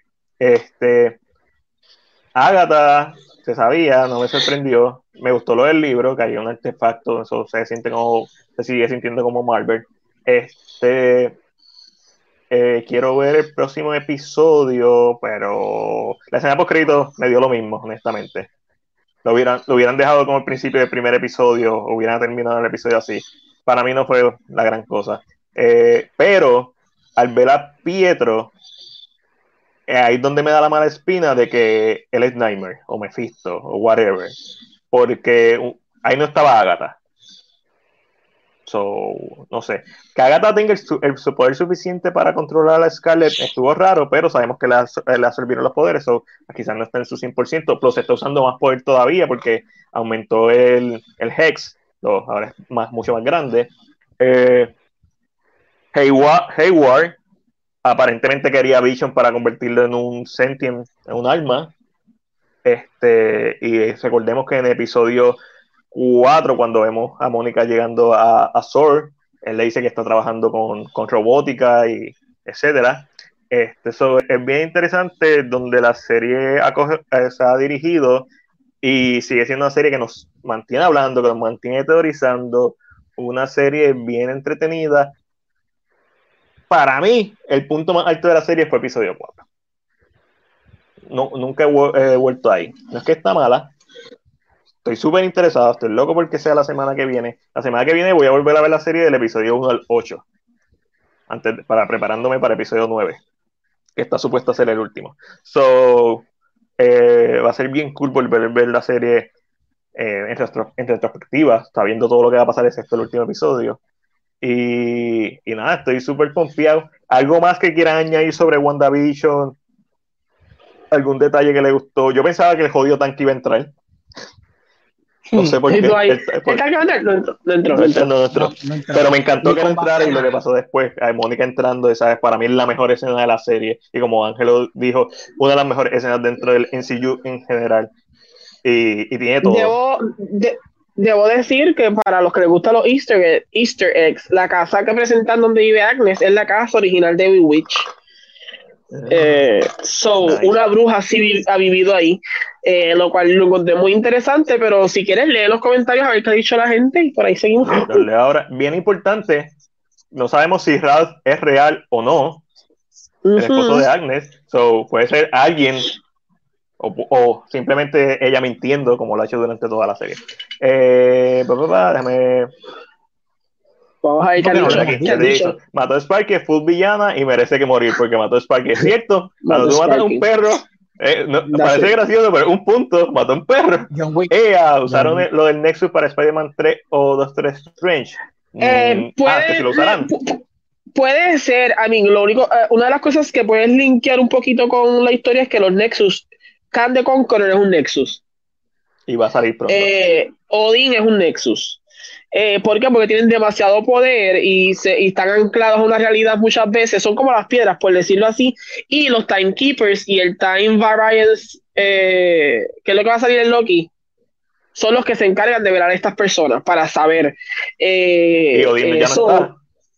So, Odin, Odin no está. Lógicamente en este universo las piedras no están lo cual ya tiene un desbalance. Específicamente, so, no sé si eh, para, fue el uso de la palabra, no sé si eh, este, esto van a, en un momento dado alguien va a aparecer y va a decir, ella es un Nexus, so hay que estar bien al pendiente de lo que, que de momento aparezca el, el, el, el Living Tribunal, de momento aparezca en el episodio y tú. No, eso es mucho poder, Ángel. Eso es mucho poder pero no sé, no, no sé cómo lo van a hacer, o no sé si van a, si esto fue como un easter egg de que, ok, vamos a usar la palabra Nexus, pero me encantaría que, que digan ese tipo de cositas. So, let's see. Yo creo que eso lo vamos a ver quizás en la serie de Loki. Este, Eso. Este, tipo de cosas, pero no, no es un mal easter egg. Eh, Therapy Session, es verdad, eso fue lo que yo estaba mencionando. Este, y miren la foto de, de, Wanda, que es bien Modern Family, según lo que me dice Ángel. Se notó que está en una depresión profunda y este episodio fue The Office tiene las dos cosas. Tiene Modern Family y The Office. Chris cogió The Office y Ángel cogió Modern Family. Y los dos tienen la razón. Eh, eso estoy contigo, Mac. No, no me recuerdo qué parte, pero gracias, Peter. Eh, me encantó la interacción entre Wanda y Mónica, estuvo durísima. Fue una representación brutal de cómo las personas vean de forma diferente con la depresión. Duro. Eh, y la escena de Mónica tratando de entrar al Hex estuvo demente. Sí, me gustó mucho. Este, pensé lo mismo con Quisilver, pero no, pero no me mato el mid A mí tampoco el mid-credit scene, como dije, eh, no debió ser un mid-credit scene. Para mí pudo estar el final del episodio, pudo ser el Stinger, o pudo ser el principio del próximo episodio, antes de. Whatever. Me dio lo mismo. Eh, con lo de Pi ah, con lo de Prieto. Eso, sí. Sí, yo. yo mm. Pero hay que ver, podemos estar totalmente equivocados. Eso es lo cool de, de WandaVision. Eh, que, que, no sabemos. Lo que va a pasar es que en dos episodios y todavía estamos preguntándonos cosas. Al, al, al, momento, lo más que me ha gustado de esto es que yo he visto ya como siete leaks diferentes y ninguna, y todos han sido hechos, todos han sido destruidos poco a poco. Mientras va pasando el tiempo, siguen desapareciendo como que los leaks. Eh, el último leak, y lo voy a decir porque lógicamente no es así. Y si es así, ah. perdonen, pero entiendo, entiendo que no es así ya por lo que vimos. El último leak decía eh, que Agnes trabajaba con Strange y estaba ahí por Strange y definitivamente este episodio nos dejó saber que Agnes no trabaja para Strange, lo cual que y creo que me gusta, creo que me gusta, siento que es como ha mantenido una conversación bien. Y los poderes de Agnes se sienten más como los de Scarlet Witch, no se sienten como los de Strange, que son como que más técnicos. Eh, la magia de Strange, por lo menos en Doctor Strange, y en lo que hemos visto del personaje, no se siente así. Este, eh, ahorita me sé, Darcy será villana o otro mutante. Mm, bueno, yo pienso que la barrera va a despertar el gen mutante en todas las personas que estén predispuestas a tener el gen mutante, eh, como Mónica. Lo que pasa es que Mónica pasó tres veces por la barrera yo pienso que independientemente de que pase una vez, va a despertar, no necesariamente tu generación en la que tú lo vas a tener, pero quizás tu generación, tus hijos, tus nietos son los que lo van a tener. Y, creo que es una buena forma de introducir el NCU y creo que es una buena forma de, en esta, obviamente el NCU no es los cómics, el NCU es el NCU, pero se va a sentir bien cool que Wanda Máximo de Scarlet Witch es la madre de todos los mutantes. Eso sí, o sea, no necesita a Magneto, no necesita. Wanda ya sola puede ser la madre de todos los mutantes. Y técnicamente ya lo es porque en esta versión del NCU, Mónica Rambeau, técnicamente una mutante. Sus genes mutaron. Exacto. So, eh, eh, eh, tal vez no cae la descripción de que tiene el gen X, como le dicen a los, como sabes, pero sí mutó. Ya tuvo una, una, mutación. Eso hay que ver, hay que ver. Me gustó realmente cómo estuvo el episodio. Eh, me gustó cómo realmente eh, se trabajó. Eh, creo que para mí lo mejor es el final porque adelantamos mucho. Ah, fue como que empujó para adelante. Yo, que ya sacamos a Agnes en la mala. ahora tú vas a ver los episodios dándole para atrás un poquito a todo. ya no confío en nada. Pensamos una cosa y el episodio lo tira por la ventana y trae dos o tres cosas que ni pasaron por la mente. Eso lo escribió Ash. Ash, Ash de The Legacy Universe. Creo que a mí me gustó, me gustó. A mí, digo, la canción, yo la tengo, quiero que la pongan en Spotify, la quiero cantar y dato curioso, yo estoy con datos curiosos. En la canción, la mujer que sale cantando es Katherine Hunt. Nice, nice. no tenía duda porque se llama. Ella, ella, ella, es la que dice, oh, no, no. Y yo, ay, qué perrería. Yo no escribe que eh, no sería así porque este eh, Pietro es del universo. Sabemos que Peter eh, Evans Peter es el mismo es Quicksilver en las películas de X-Men, pero primero cuando se castió él siempre dijeron que iba a ser un villano. Eso fue lo primero que salió. Obviamente tenerlo a él y desaprovechar la oportunidad de utilizarlo como Quicksilver es una estupidez. Este, y no lo hicieron, afortunadamente lo utilizaron como Quicksilver y, y está súper cool. Y no, y no solo eso, Joe, lo que pasa es, ¿quién tiene suficiente poder para traer a alguien de otro universo? Esa es la o sea, si es él, si es el Quicksilver del otro universo, ¿quién lo cruzó? No fue Wanda, fue Agnes. O sea, ¿quién tiene esta habilidad de poder cruzarlo de un universo al otro? Que en parte yo creo que esa es la, mayor duda. Si tú me aclaras quién lo trajo desde el otro universo, yo puedo decir si es bueno o malo. Porque yo siempre he pensado que el rumor siempre fue, y el rumor que siempre se escuchó es que a Evan Peters lo querían para ser villano dentro del MCU. Siempre se escuchó ese rumor. Y como hemos visto, los rumores específicamente así como que de los insiders, muchos de ellos se han hecho realidad, como eh, lo de Ironheart. So, yo siempre pensé que él iba a ser villano y me encantaría que fuera villano, no me molestaría verlo de villano. Pero mucha gente, mucha gente lo quiere de Quicksilver, así que Vamos a ver. Mira, eh, aquí Ash nos tira un fun fact y es que los escritores de los jingles son los mismos escritores de las canciones de Frozen 1 y 2. Durísimo. ahí está, ahí está. Los, aspectos musicales de esta serie, especialmente los intros y los jingles como el de Agatha, o sea, 10 de 10. Eso es uno de los mejores aspectos que tiene, cómo evocan las diferentes épocas y los diferentes sitcoms a los que están homenajeando la canción de Bewitch está en la madre, la canción de Agatha está en la madre, la canción de este todas las canciones están en la madre. Eh, tenemos que hablar, ya que estamos hablando del villano y, de cómo los leaks han hecho cantos cada episodio, tenemos que hablar de varias cosas. Dijeron que los últimos episodios iban a durar una hora. Eh, vamos a hablar del verdadero villano de WandaVision. Los créditos. Los créditos duran más de seis minutos. Lo puse pausa después de la, escena post crédito de, de, whatever, de este episodio, y todavía faltan seis minutos. Cuando la gente dice el episodio va a durar una hora, no, no, no, no, no, va a durar quizás 54 minutos. Quizás. No va a durar una hora.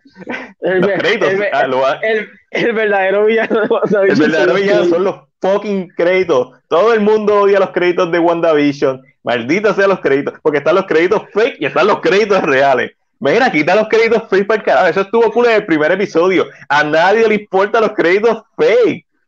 Para mí, una de, las cosas más. Primero, que no me gustan los, gráficos de esos créditos. Lo entendí en el primer episodio porque tienen como que las de esto de las televisiones de antes, con los colores rojo, verde, azul. Cool. La primera vez nunca me gustó, pero ok, lo entiendo no sirven de nada. Eh, nada, el verdadero es Por eso los créditos, please stand by, a eso es lo que me refiero. Los freaking odio, maldita sea. A mí, lo que eh, sí yo agradezco, eh, sí, madre, hace un frío, pero estoy aquí hace ratito. Mira, eh, lo que sí agradezco es que esta vez no cortaron la serie como que desde antes, ¿sabes? Que de momento va a pasar algo y yo dije, ahora está caminando por el túnel y ¡pap! me cortaron la serie ahí, porque me iba a molestar tanto. Sí, okay, no, no fue un cliffhanger, no fue un cliffhanger, eso sí me gustó de este episodio un episodio bien normal, bien, está en, en lo que es WandaVision, está perfectamente bien hecho. Eh, pienso que lo que Magneto va a hacer igual de fake. Loco, no es, por, eh, no es por mala fe, pero estoy loco de que no salga Magneto en esta serie. Es que, again, yo sigo preguntándome. ¿por narrativamente, narrativamente no entiendo cómo. ¿Sabes? Si tú me traes a Magneto, narrativamente. Obviamente, cuando vimos a Evan, a Evan Peters como Silver pues eh, la probabilidad aumentó muchísimo. Porque ya traíste del mismo universo, de la misma, del mismo timeline, traíste a un actor haciendo el mismo personaje. Pero hoy por hoy, episodio 7, que estamos en duda de que este sea el verdadero Pietro, hoy por hoy yo no entiendo por qué trae la Magneto, aunque estaría en la madre. Pero... Y, es que no solo eso, eh, Evan Peters o el Quicksilver funciona porque ella sí tuvo un hermano, ella sí perdió un hermano, ella sí había un link con su hermano. Con Magneto no hay ningún tipo de link, aunque sea su papá, aunque en los cómics él sea su papá, no hay ningún tipo de link. En el MCU sus papás murieron cuando ya tenían 10 años, a lo mejor los dos son adoptados y salen Magneto, pero es que no hace sentido que salga. Claro, como hablamos el podcast pasado, que yo, Chris, el podcast pasado empezamos a tirar a la pared todo lo que se nos ocurrió. Hablamos de Al Pacino, porque eh, Paul Bettany mencionó, como bien dijo Ángel en el episodio pasado, que era un actor, él no menciona un personaje, él menciona un actor con el que siempre había querido trabajar. Empezamos a hablar de leyenda, el De Niro, Al Pacino, pero ¿sabes cuál sería el más duro que estuviera en esta serie? Martin Scorsese.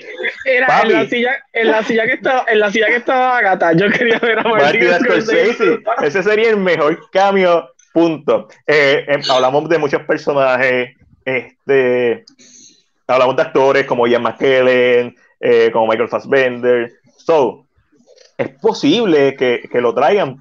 Es probable, es poco probable ahora, ahora mismo, es poco probable, aunque estaría súper cool. Pero me encanta cada vez que sale un episodio y los leaks se van al diablo y se destruyen. Como el leak que leímos antes de que empezara la serie, que decía que los episodios todos duraban más de 40 minutos. Es mentira. Ninguno de los episodios dura 40 minutos.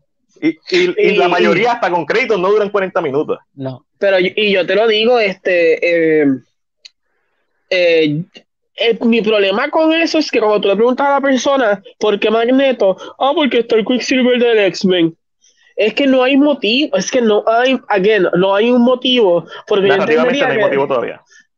yo entendería a Quicksilver, porque lógicamente en su universo el Quicksilver está muerto, ya no puede levantar muertos, por decirlo de esta manera, o levantar un muerto es mucho más difícil, pues hay que pull un Quicksilver de cualquier otra realidad.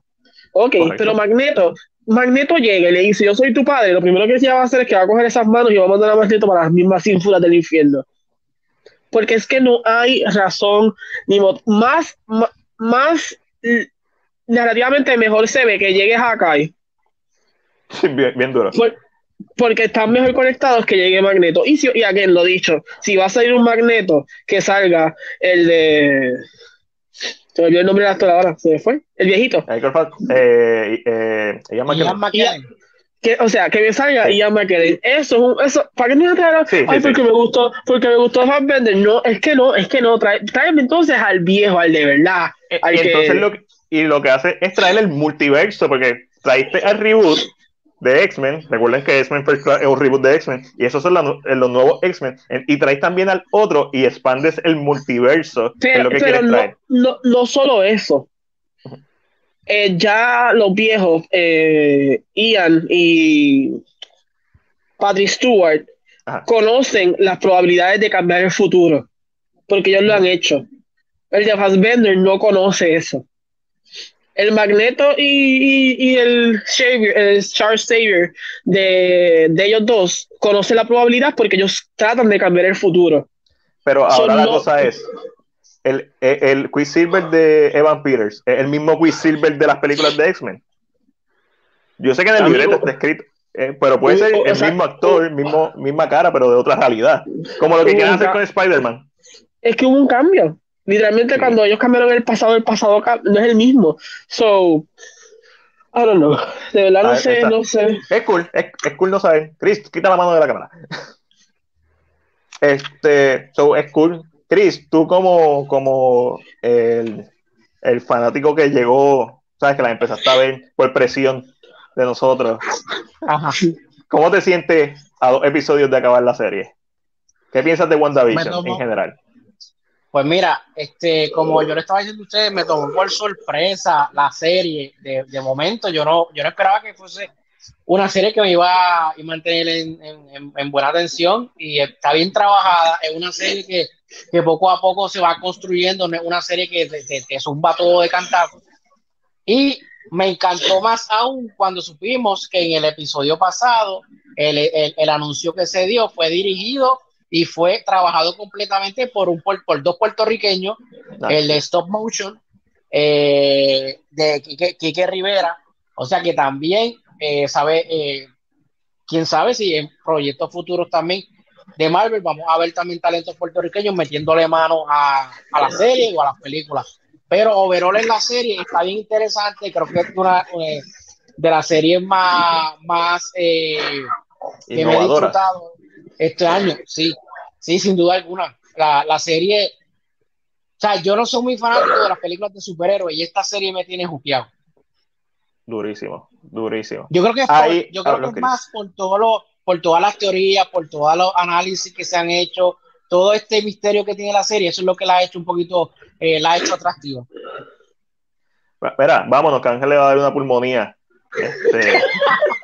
mira, le dice, mira, le dice que su Ciro. su Ciro, papi, ahí. Este, Ángel, la semana que viene nos, nos reporta desde Westview qué está pasando con WandaVision. La semana que viene regresa a Puerto Rico, te quieto. Ah, pues, la semana que viene Ángel regresa a Puerto Rico, eso Ángel no va a saber qué está pasando en Westview. Este, Ángel, mañana trata de no grabar, de grabar el live en la casa. No, pero lo, bueno de mañana es que Iceman me dicen, y también soy Mari. Ay, je, Mariman. Mira, mira. Eh, no, lo bueno mañana es que es una hora, son más un poquito, y es que la temperatura está bajando de una manera bien heavy. Yo no, yo soy un, un pollito, un pollito de Puerto Rico, o sea, es que el calor es. So, la semana que viene, si Dios lo permite, la semana que viene estamos a final de mes, ¿verdad? Eso es eh, la semana que viene, es la semana del 22 al 26 ya, ya la semana que viene, el viernes, ya estoy en Puerto Rico, así que la semana que viene me vuelven a ver en el cuarto con los posters atrás, con la calor, sin jacket.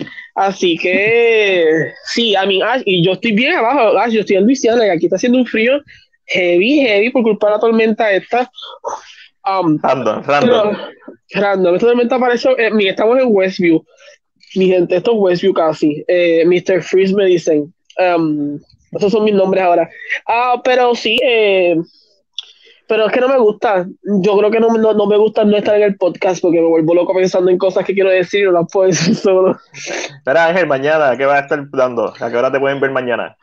Mañana, a las 9 de la noche, hora de Puerto Rico, 8 de la noche, hora de Nueva York, 7 de la noche, hora de Luisiana y Texas, estaré en mi sección K-Drama con Angelo, donde estaré hablando de While You Were Sleeping, que como les mencioné, ¿verdad? es un drama que tiene que ver con los sueños y ver el futuro.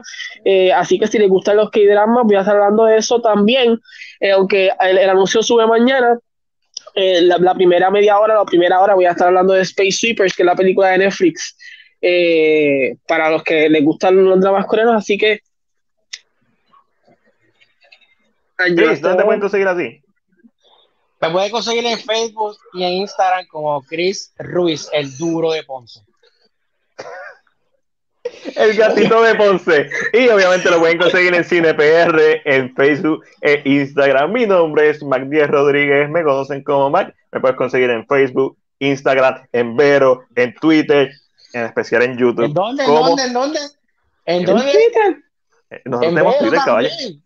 Nosotros tenemos Vero, caballo. ¿Qué tú te crees? ¿Dónde tenemos Vero? ¿Dónde estamos en todos lados? Después tiene Vero, papi. Y, y, yo, y yo, Jason, ¿tú no viste el episodio de Halloween, parece? Sí, no, hacía el episodio de Halloween. Mira, y todos los jueves, que siempre se me olvida, estoy con One Shot Movie Podcast con Eric Rodríguez de Database TV y con Alessandra de Segunda Alessandra todos los jueves, dándome un shot con los muchachos. Pero esto es todo por este episodio. Gracias a todo el corillo que se conectó, los que se conectaron desde YouTube, los llevo de corazón, el corillo de Facebook, durísimo, y la gente que nos está escuchando, como siempre, gracias por escucharnos y por estar pendiente a nosotros. Así que este fue Mike de CinePR y será